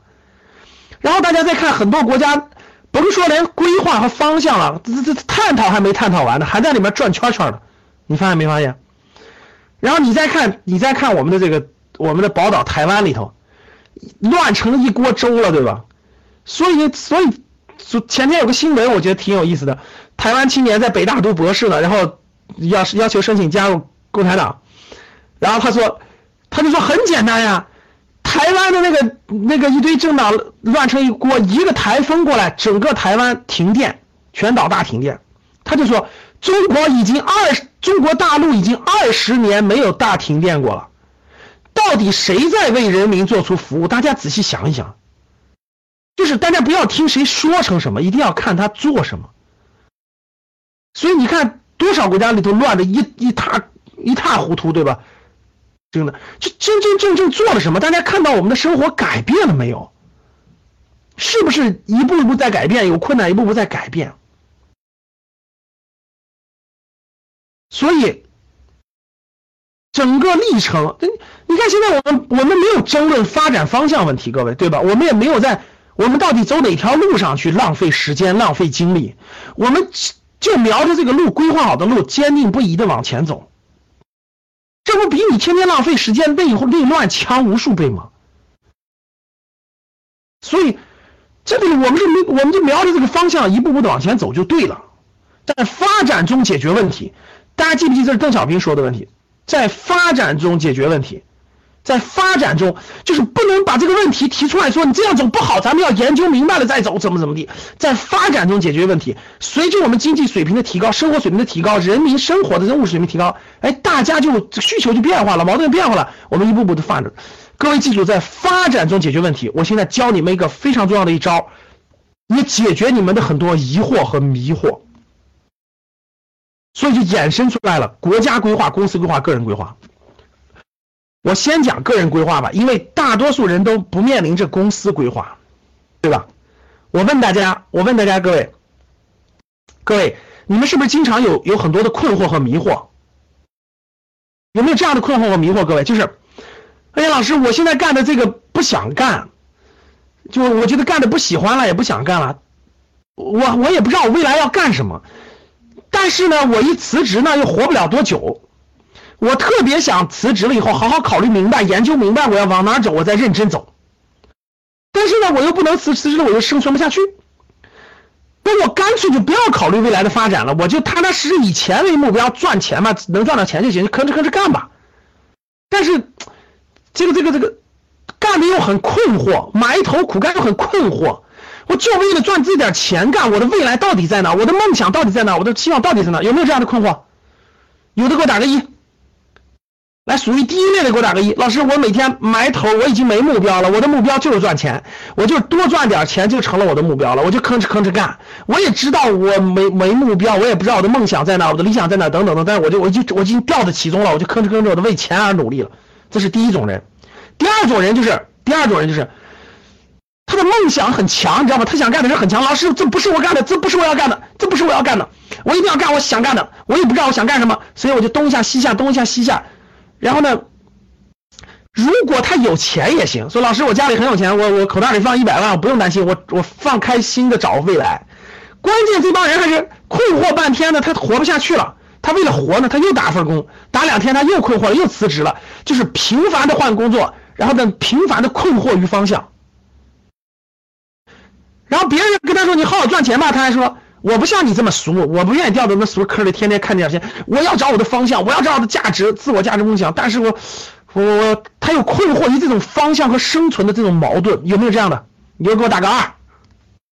你看各位，两类人，我们这两类人特别普遍，一种就是一，一种就是二，就是在这种第一种人就是在生存中已经麻木了，第二种人是。看不起这种生存，又需要自我实现和发展，但是呢，他又脱离不了生存，所以在两者之间恐这种纠结，是不是纠结搅，然后永远走不出来，最后就有的就认命了，有的就忘记等等等等。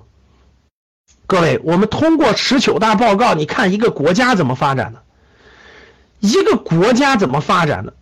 一个国家定规划的时候，也不是说，我我国家有很多钱啊，咱啥也不用干，咱一块炒吧，炒成一锅粥吧，像乌克兰似的，咱咱啥都别干啊，咱咱咱咱停下手中的工作，咱一块炒，咱炒出来，咱咱讨论研究，用了五年时间，终于研究清楚我们要发展哪个方向了，结果到第三年时候饿死了，听明白了吗，各位？懂啥意思吧？就是。我们全民都放下手中的工作啊，大家一起研究走哪条路。研究了五年的时间，到研究第三年的时候，很多人快饿死了。所以还没有到第五年研究出最终走的那个正确目标的时候，已经内乱了。能听懂了吗？这这就是这条路走不通。大家记住我的话，就是没有哪个国家或哪个公司或哪个个人口袋里装那么多钱，不用不用考虑。然后那个熬这个。这个这个研究吧，研究以以调研探索研究为主，研究五年，然后知道自己发展哪了，然后再去干，前面不用考虑。大多数人都不具备这个这个物质条件，听懂了吗？所以我们国家也是先发展，边发展边思考未来的方向，边什么什么三来一补啊，什么做什么全球产业链分工啊，就先活着，先赚钱，然后考虑自己的方向，两边生存边发展，这就叫做。低头走路，抬头看天，不能混。所以说，你说你咱研究五年打的一团糟了，最后绝对是混乱。一看不可能。第二条路就是，老师那个，那我不我没时间思考未来，我每天工作十个小时以上，吭哧吭哧在流水线上，我每天吭哧吭哧赚的钱养家糊口，老人看病，孩子上学，自己吃饭，我根本已经没有时间养那个看未来了，我只能每天赚钱养家。有这样的学员打个一。我每天就是赚钱养家，我就我很辛苦，真的很辛苦，我看不到未来，我我我一天都不能停下来，我都不敢生病，我只要一生病，我感觉什么都断档了，有没有这样的？打个一。所以我就没有未来，我也没不思考未来，我就赶紧先赚钱吧。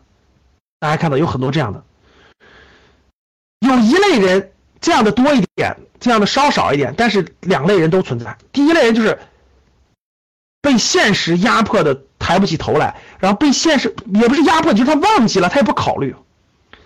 第二类人就是不愿意当做一个俗人，对吧？天天脑子里想着高大上的东西，但是自己其实脚底下什么都没有，所以每天过得很空虚。其实还需要父母接济，还需要父母父母啃老，还需要兄弟姐妹帮忙，但是他他就满脑子都是幻想。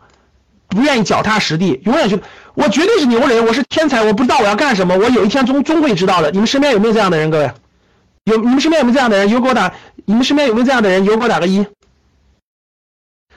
多的是，对吧？所以大家看这两类是很典型的，很容易走到这两种情况，不脚踏实地的幻想，或者是天天掉在里头看不到未来。所以国家的发展、公司发展、个人规划，大家记住都需要怎么呢？我建议大家。国家是十五年规划，对吧？我们国家的，你看，十五年为一个阶梯，十五年为一个阶梯。我觉得各位，我们要有五年规划，就是要有一个五年规划。我们一定要有自己的五年规划，有自己五年规划的打个一，没有的打个二。就是有自己五年规划的打个一，没有的打个二。就是现在脑子里很清楚，我未来五年走什么方向，在什么行业走什么方向，学什么东西，提高什么，学习什么知识，提锻炼什么能力，积累什么经验。很清晰，有的给大家打个方向，就是举个例子，我这五年就是我在五年，什么时候是以赚钱为主，什么时候学习为主，等等等等，未来往什么方向发展，很清晰的。大家看，大多数人都没有。人和人的差别，各位不在于一个月、两个月，也不在于一两年，有五两个五年差距就拉开了，甚至是一辈子的差距就拉开了。这个大家能听懂吗？就是脑子里头如果有两个五年。这立马就拉开了。你有两个五年，这个人和别人已经完全拉开档次了。这个档次一拉开了，一辈子的档次就拉开了。不用做十，你就分别做一个五年，然后再做一个五年。只要你有两年的五年规划，你就能在这个社会上找到自己的位置。听好了，各位，叫位置。当你有了自己的位置之后，第一个五年基本上能找到自己的位置，第二个五年可以在位置上做一定的升华。当这两件事做完以后，你绝对在这个社会上绝对不一样了，就是绝对有你合适的位置，肯定是中产人群不说了，然后一定找到了你自己的位置，未来将会更是升华。这点能听懂吗？所以各位，我们要像开十九大一样，十九大是给整个我们这么大个党，对吧？建立五年规划。各位，多好的契机啊！能不能在十九大之后建立一个自己的五年规划呀？建完了以后，你就记着，下次啥时候开二十大了，又该做二五年规划了。是不是应该做呀？各位，梦想本拿出来，格局教的梦想本拿出来，是不是应该写写自己的五年规划？你把它写出来。我问大家，二零二二年的时候你多大？你觉得二零二二年你多大？你应该写出来，真的。二零一七年你多大？二零一八年多大？一九年多大？二零年多大？二零二一年多大？二零二二年你多大？写上写上日，你年份对应的就是你的年龄。未来五年，哎，到那个年龄段，这五年你要做什么事情，把它写出来，这就是你的个人规划。各位，假设你还比较年轻，对吧？那你生存靠什么？你就要做五年规划啊。可能我现在生存还是问题，那我未来三年，各位听好了，我给你随便举例子。那我未来三年，我为了生存，我至少需要用学一门技能，或者以这门技能去保证我的生存。那我这两到三年我就不能乱跳槽，我要先生存。但是这个不是长久之计，就是我现在所从事的行业或者是职业不是我未来的方向。那不要抱怨，不要困惑，怎么办？去学习。那未来的方向在什么地方？我还不知道。好，那我就去学习，去调研，去看书，去去去了解社会的未来的新兴方向，去给自己未来经营方向找方向。如果找出了方向以后，那我能不能去通过学习去入行，对吧？但我锻炼什么能力？我为了未来有一天要入行，我今天这三年我在一个比较低层次的行业或者岗位上工作的时候，我能不能去积累能够积累到的某些经验和能力，能够有利于我未来进入那个行业？那我我需要积累什么经验？哪怕是一个很普通的公司，我我能不能通过我这个公司积累经验，以有利于我进入下一个行业和平台？那我未来要进入，我到第四年的时候，我一定要进入这个领域。对吧？那我五年时候我要达到什么样的位置？我需要这个过程中我需要读什么书？我是不是要上在职的研究生？我需要做什么样的准备？我需要认识多少行业内的人？我需要积累什么东西？如果这些你都没有的话，你凭什么抱怨？你有什么资格抱怨？没有人能帮得到你。那你通过这个生存的过程中，到你发展的过程中，你需要积累什么样的财富？也就是我说的，你明确什么，坚持什么。如果五年的时候你很明确，你明确，你明确了你自己的，我说了两个方向。第一个方向，你明确了你自己的一些性格特征、一些优点、缺点，你明确了你要从事什么领域，在什么领域当中发展，这不就是明确吗？坚持什么？你坚持走技术路线还是营销路线？你坚持？什么样的方式发挥什么样的优点？你坚持什么样的指导思想？你相信什么样的基本信念和价值观？这不就是你明确和坚持吗？这些东西梳理完了以后，你还会困惑吗？满身复活，满血复活。你为什么没有这些？你为什么头脑当中没有我说的这些？各位，为什么没有？回答我。你为什么没有？你为什么没有这些思路？而每天在那里困惑困惑。说的再简单点，就是因为你没有人引导，你的成长和你的学习没有人引导，所以你知道学习重要，但你从来就不去学习，因为你不知道该学什么，所以很困惑。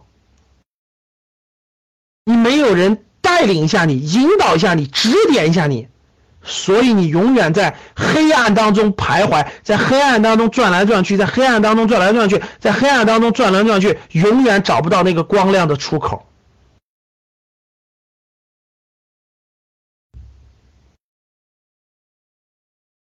怎么办？怎么办？没别的办法，如果你的自己学习能力特别强，那你认真看书学习去。还有第二条路，来格局，与同样正能量和希望提高的人一起学习，一起成长。这个氛围和这个环境，给你指引和帮助，让你不断的成长，为你节省你自己摸索的时间。格局不能给你带来什么东西，格局就只能给你带来一样东西。各位听好了，让你节省两到三年的摸索和探索和成长的时间，就让你离智慧少在黑暗中徘徊两年，就这么多价值。你觉得有价值，就这么点价值，别的没有，真的没有。实话实说，格局只能给你自己的摸索和探索少走两到三年的弯路，就这点价值。你认同它就有价值，不认同它就没价值，就这么简单。往后，一个公司也是一样的，各位。比如说，格局商学院是一家公司，那我们要考虑的就是五年规划了。我们也是边生存边发展。那我们说啊，那公司很迷茫，那咱啥都别干了，所有员工都停下手中的活，咱们一起这个，咱们一起聚在一块开会啊，开它开它三年，然后咱们找出方向来，在一块努力。那不用开三年，一年的就没钱发工资了，所有人都散摊子了，那这个组织都不存在了，你还考虑规划有什么意义？所以。边生存边发展，格局也是这样的，一个公司也是这样的。我们生存靠什么？头脑是想清楚的，我们需要什么生存？但是生存这个东西能不能长久？能不能作为我们长远的规划？它是不是我们发展的方向？它是不是我们解决的客户的主要矛盾和问题？如果不是，那我们未来方向在什么地方？我们需要用多长的时间去做调研？用多长的时间去做尝试？我们这儿辛辛苦苦赚来的一点点利润，是让我们去探索和摸索方向的。把这些钱花在探索和摸索上，摸索出更长远的方向，我们可以做出来未来五年的学习规划。然后我们的目标是什么？我们有什么参照物？我们格局明确什么？明确我们要做教育这件事，我们可以帮助员工的成学员的成长和那啥。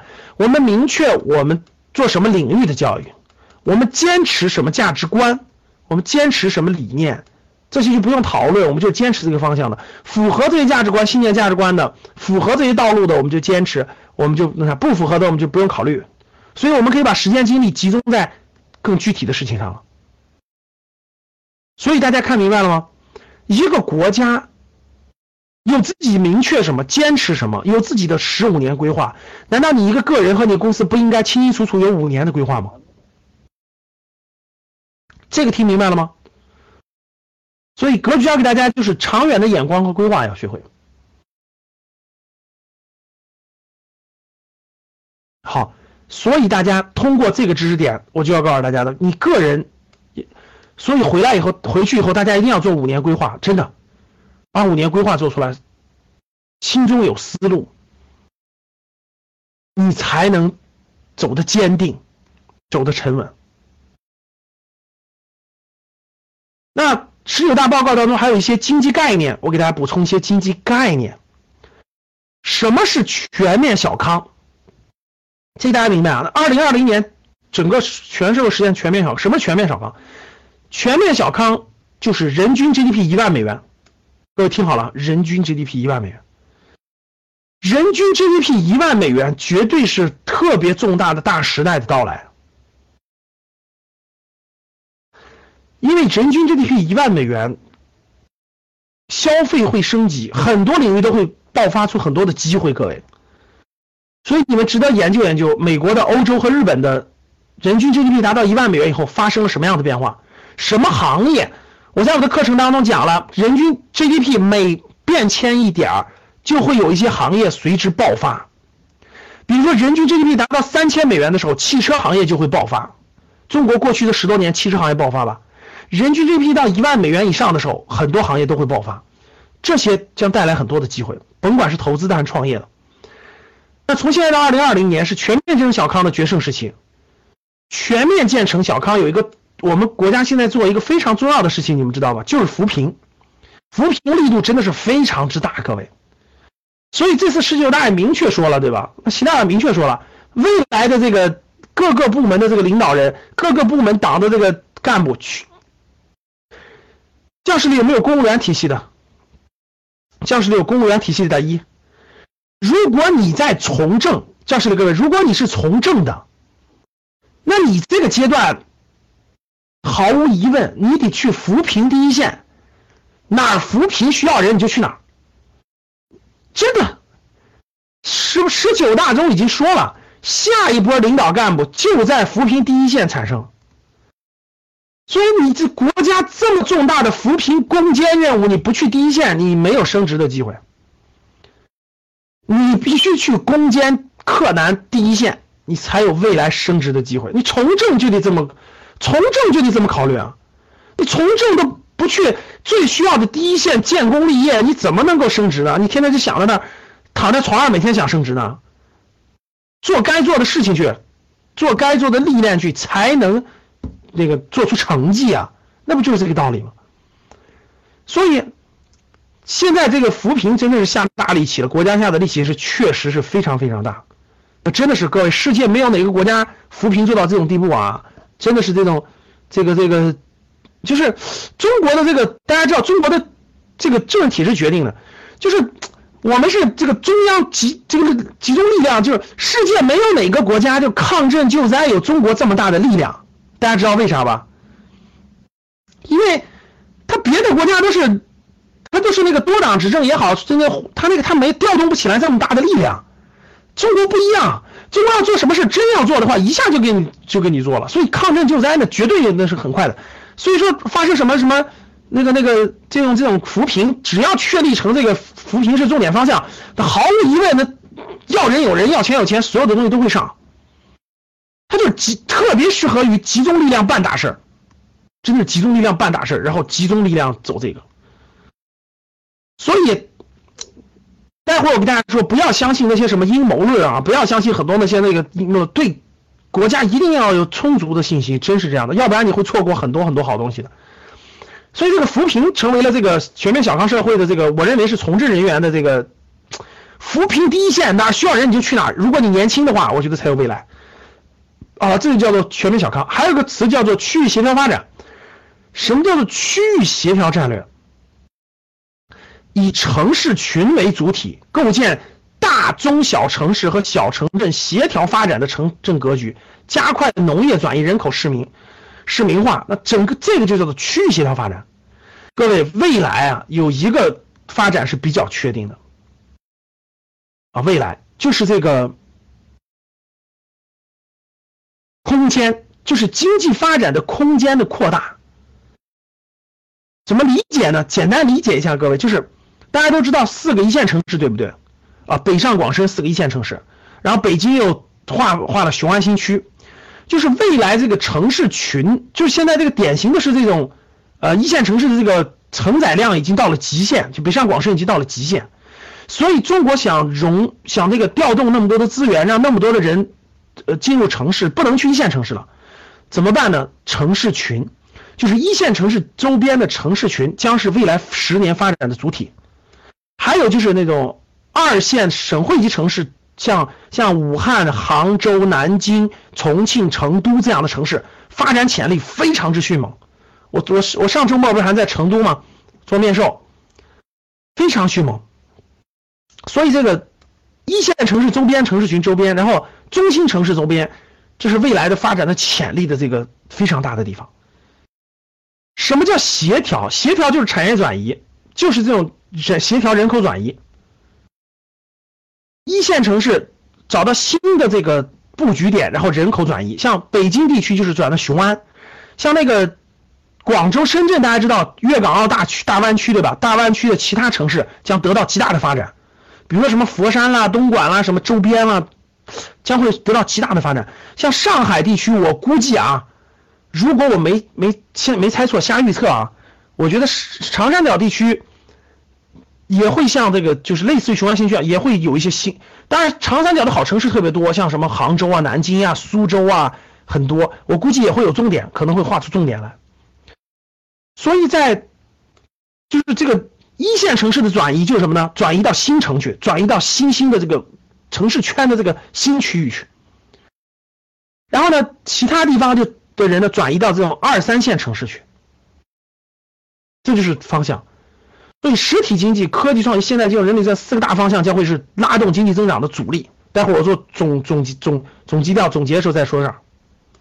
顺往后看，各位，土地承包不用说了，这次大家都知道了，土地又延长了三十年，对不对？那我问大家，农村土地承包延长了三十年，我问大家，城市的七十年产权的房子到期以后会怎么做？大家回答我。我问一个问题，教室里各位。农村土地承包是三十年已经解决了，对吧？又续了三十年，对吧？城市会怎么做？嗯，好的，大家想了很多方案。城市会，城市到期会怎么做？城市到期以后，商品房会不会像农村房一样自动延期？好，城市到期以后也会延期，但是。会交房产税，城市到期以后就不用再交土地出让金了，因为土地土地有个土地出让金，不用交土地出让金了，然后分成每年按房价的百分之七十，每年交百分之一左右的房产税，这是必然未来的方向，只是现在还没有开征，以后就会知道了。好了，第三个小重点啊，第三个小重点，各位也是咱们今天最后一个重点了，各位就是。哎，各位，十九大那天习主席做报告的时候，谁全场听了？全场看了的打一，很多党员干部都集中学习了，是吧？哎，打一了哈！我问大家，整个三个多小时的当中，什么地方掌声最激烈，时间最长？就是三个半小时，什么地方？掌声最激烈，掌声最长。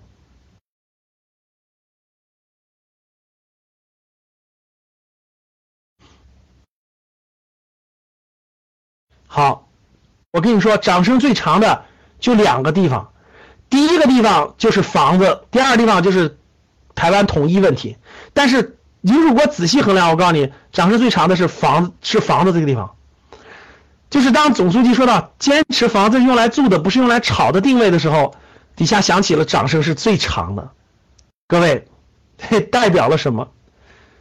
就是整个这个整个这个情况，那整个响了七十多次掌声啊，响了七十多次掌声，这个是时间最长最热烈的，代表了什么？说对了，代表了民心所向。所以，如果这个情绪你都没有把握住，如果你还想靠炒房子，你的情商需要提高了，各位，真的，你的情商需要提高了。抑制资产泡沫不会动摇。我问大家，泡沫在什么地方？泡沫在什么地方？泡沫在什么地方？泡沫在股市吗？泡沫在哪儿？泡沫当然在房市，杠杆最高的地方。所以，加快建立主体供给市场、多渠道供给、租购并举的住房制度，全体人民住有所居，就是我上一次公开课讲过的，从香港模式成为新加坡模式，全体人民住有所居，这已经大趋势、大方向了啊。拓宽居民劳动收入和财产性收入的渠道，我问大家意味着什么？大家回答我。十九大报告里头说了，炒房子是不行了啊。那十九大报告也说了，拓宽居民的劳动性收入和财产性收入的渠道。那大家告诉我，财产性收入包括什么？这意味着什么？大家回答我。什么叫财产性收入？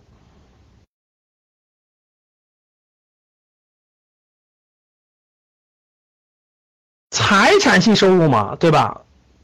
房子是不能炒了，那财产性收入是什么？当然是金融资产了。这意味着什么？我给你们举个案例啊，听好了。过去十年，美国家庭的财富总量增长了一倍。看好了，过去十年，美国家庭财富的总量增长了一倍，达到了创纪录的九十三万多亿美元。其中，金融资产对新增财富的贡献率接近百分之四分之三，房市仅占到四分之一。中国家庭财富总量目前仅二十三万多亿美元，依然以房楼市投资占主导。我问大家，你们知道未来将发生什么事情吗？你们想一想，你们认真想一想就知道了。其实换句话说，这个往前拉，就是各位二十年前同样的家庭，你们我布置个作业啊，你们认真思考。如果思考不明白，你就来格局，十一月七号来格局认真学习吧啊！听好了，每一个历史机遇，你看都摆在眼前的。我划分三个历史机遇啊。十五年前有两个家庭，看好了，一个家庭两个家庭各有三十万，听好了。十五年前两个家庭各有三十万，两个家庭，听好了，有一个家庭有。有一个家庭持有的全是现金，就是存款啊。有一个家庭把三十万里头的大多数换成了房子。我问大家，十五年后变成了什么？十五年后变成了什么？十五年后变成了这个家庭的资产，这个家庭的资产变成了一百五十万，对吧？就是家庭值一百五十万，这个家庭的值资产是多少？是四十万。它有利息嘛，对吧？明白了吧？那十五年的时间，两个同样家庭的，只靠单靠财产性收入，一个家庭变成了一百五十万，一个家庭变成了四十万。同样的，这是二零零零年。好，今天是二零一七年，对不对，各位？同样的两个家庭都有一百五十万，听好了，两个家庭都有一百五十万。大家回答我，十年之后会发生什么情况？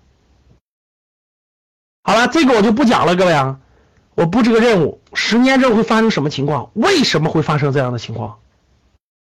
听懂了吧？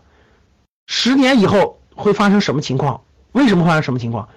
十年以后一定有一个家庭资产变成了四百五十万，听好了，十年之后一定有一个家庭，一定有家庭变成四百五十万。那为什么有的家庭会变成这样，有的会家庭变成这样？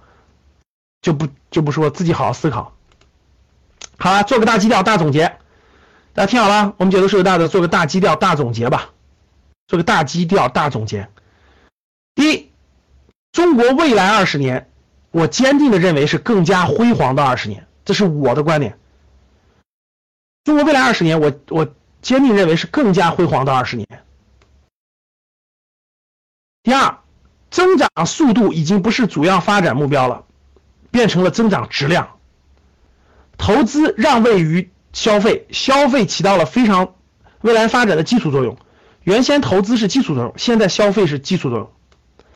四，生产让位于服务，服务行业会大发展吗？五，土地、资金等的要素投入让位于科技创新，科技创新将会越来越强，越来越牛。六，实体经济、科技创新、现代金融、人力资源四大方向将成为中国经济发展的动力。听好了。中国经济发展的动力就是实体经济，看好了，各位，实体经济将是未来的方向，不是房地产。你想接触实体经济，通过什么渠道？想想科技创新、现代金融，还有人力资源这四大方向，是中国未来发展的方向，不是过去的房子了，也不是廉价劳动力了，是这四大方向、四大因素。第七，中高端消费是新的增长点，谁能抓住中高端消费，谁就能抓住未来创业和投资的机会。第八。创新引领是新的增长点和基本的功能。我在我的投资理财课当中专门讲了一个案例，就是讲未来的中高端消费分别在什么行业，分别是什么项目。我的课程都当中都有，欢迎大家学习啊！里头写了，这中中高端消费的增长点在什么地方？创新引领是新的增长点和基本的动能。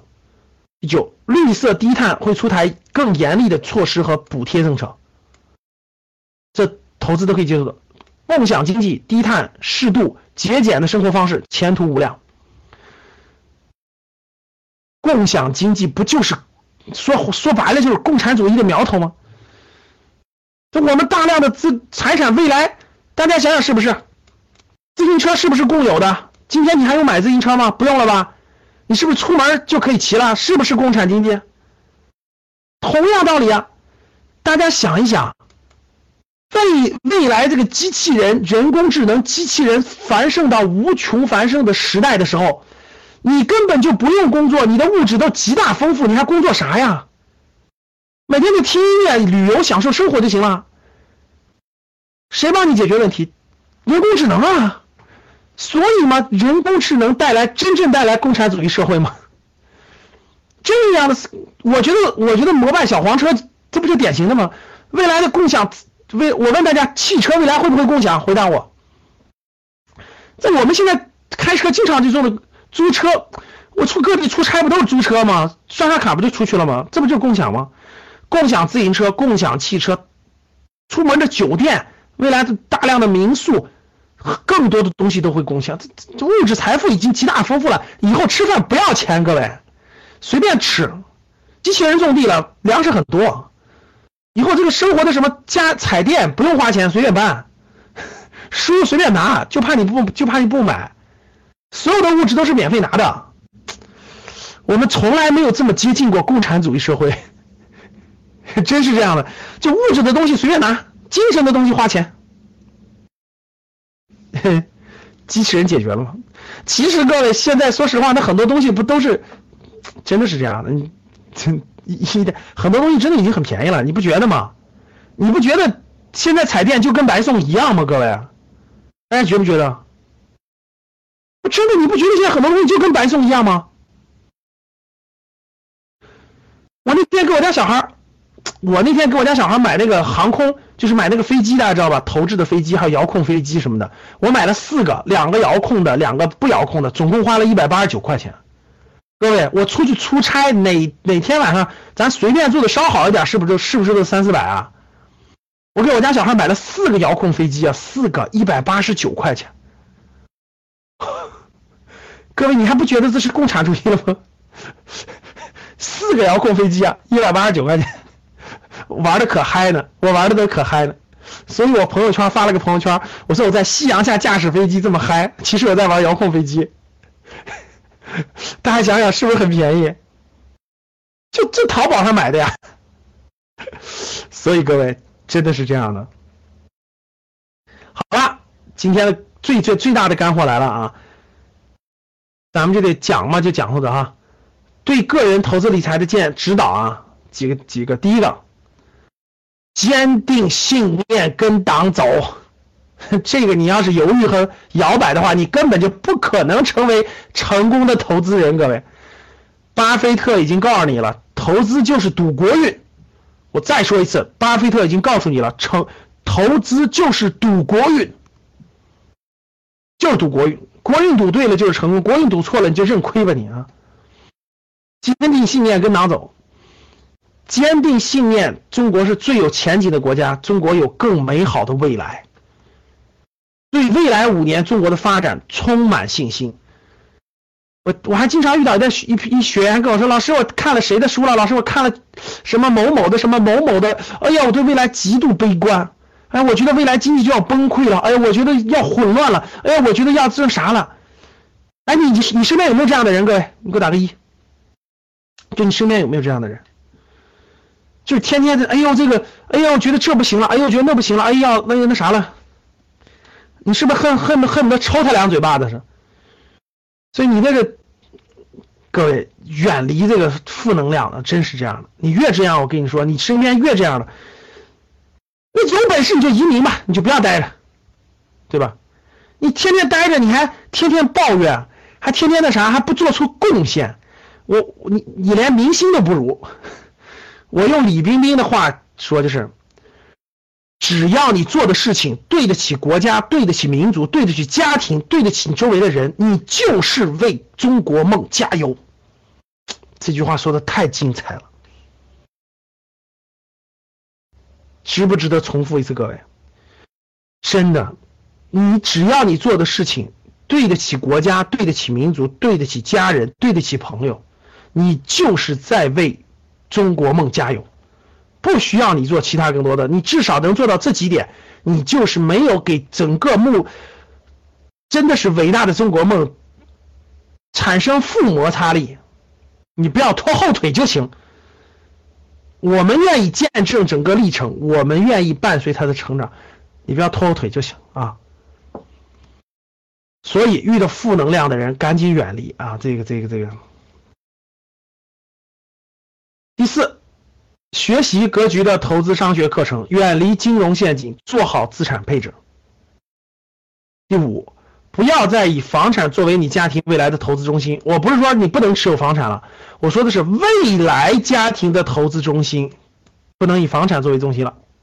第六，未来五年大概率股市会是结构性慢牛行情，大概率啊，我已经说了大概率啊，你。你自投资有风险，入市需谨慎。我只是说大概率，然后自己决定。大概率会是慢牛行情，只能说是大概率啊，自己决定啊。第七，认真工作，快乐生活，追求幸福的人生观。追求幸福的人生观。第八，欢迎预约参加格局家庭教育二零一八系列课程的学习，改变家族基因。我们明年会有一年的全系列的家庭教育的课程，有兴趣的大也欢迎学员们了解和参与。好的，这是对个人投资理财的一些指导，嗯，希望对你有所帮助吧，希望对你有所帮助。格局是一家什么样的机构呢？我说一下啊，三点。格局呢是一个格局是一家教授投资商学的在线学习机构。啊，格局格局不教你这个什么股票，格局不教你这个那个那个很复杂的东西，格局主要教的是你的投资商学，格局教的你的是商业里头的智慧，让你去理解赚钱的一个组织和机构是怎么赚钱的，所以投资商学主要讲的是投资心态，投资商。在线学习机构，那主要是这以下六点。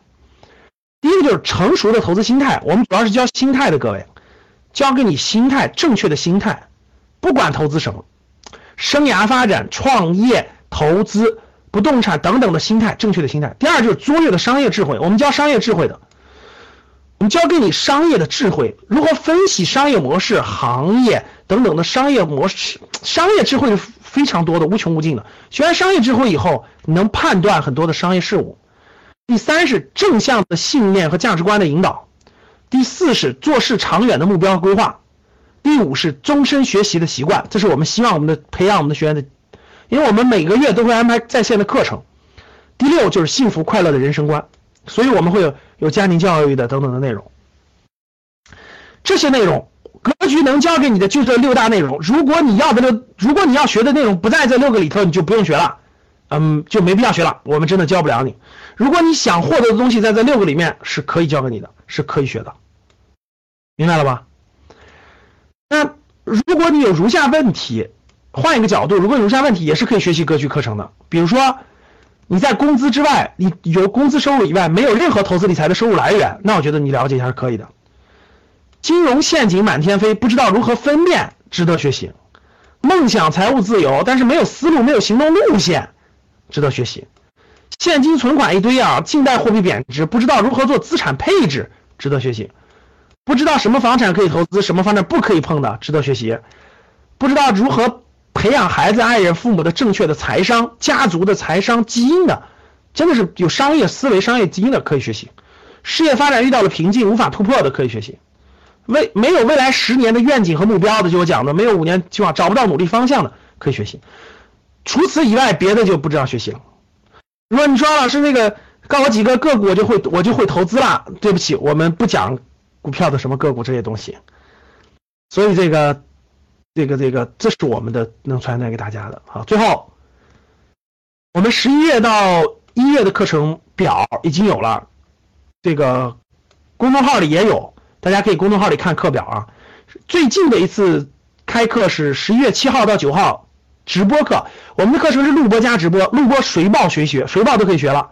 直播是十一月份的是七号到九号的投资理财，十二号到十三号的是家庭资产配置，然后呢十一十八号到十九号有上海的面授，上海地区有面授班，这是整个十一月份的。十二月份是也是一样的，有广州的面授班。好了，每个月我们都会有。七到十堂的这个在线课，在线的课程，欢迎大家学习，好吧？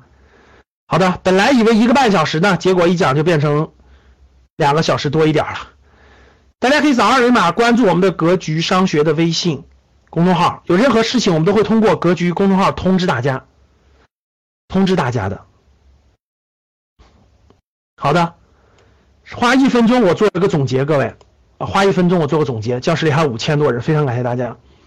第一个，我们今天主要讲了三个重点，各位，我们解读了一些十九大报告的亮点，我们通过国家规划当中，通过国家规划学习到了自我规划，也了解了很多经济政策、行业变迁的规律，我也指导了一些大家对未来投资里程的发展。我们讲了很多主题，包括什么是不忘初心。牢记使命，什么是新时代？什么是新思想？什么是最新矛盾？由最新矛盾，我们衍生出来未来的行业和机遇有哪些？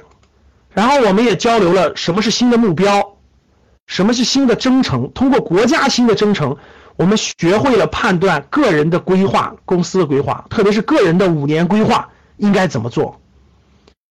我们学到了一些经济的概念。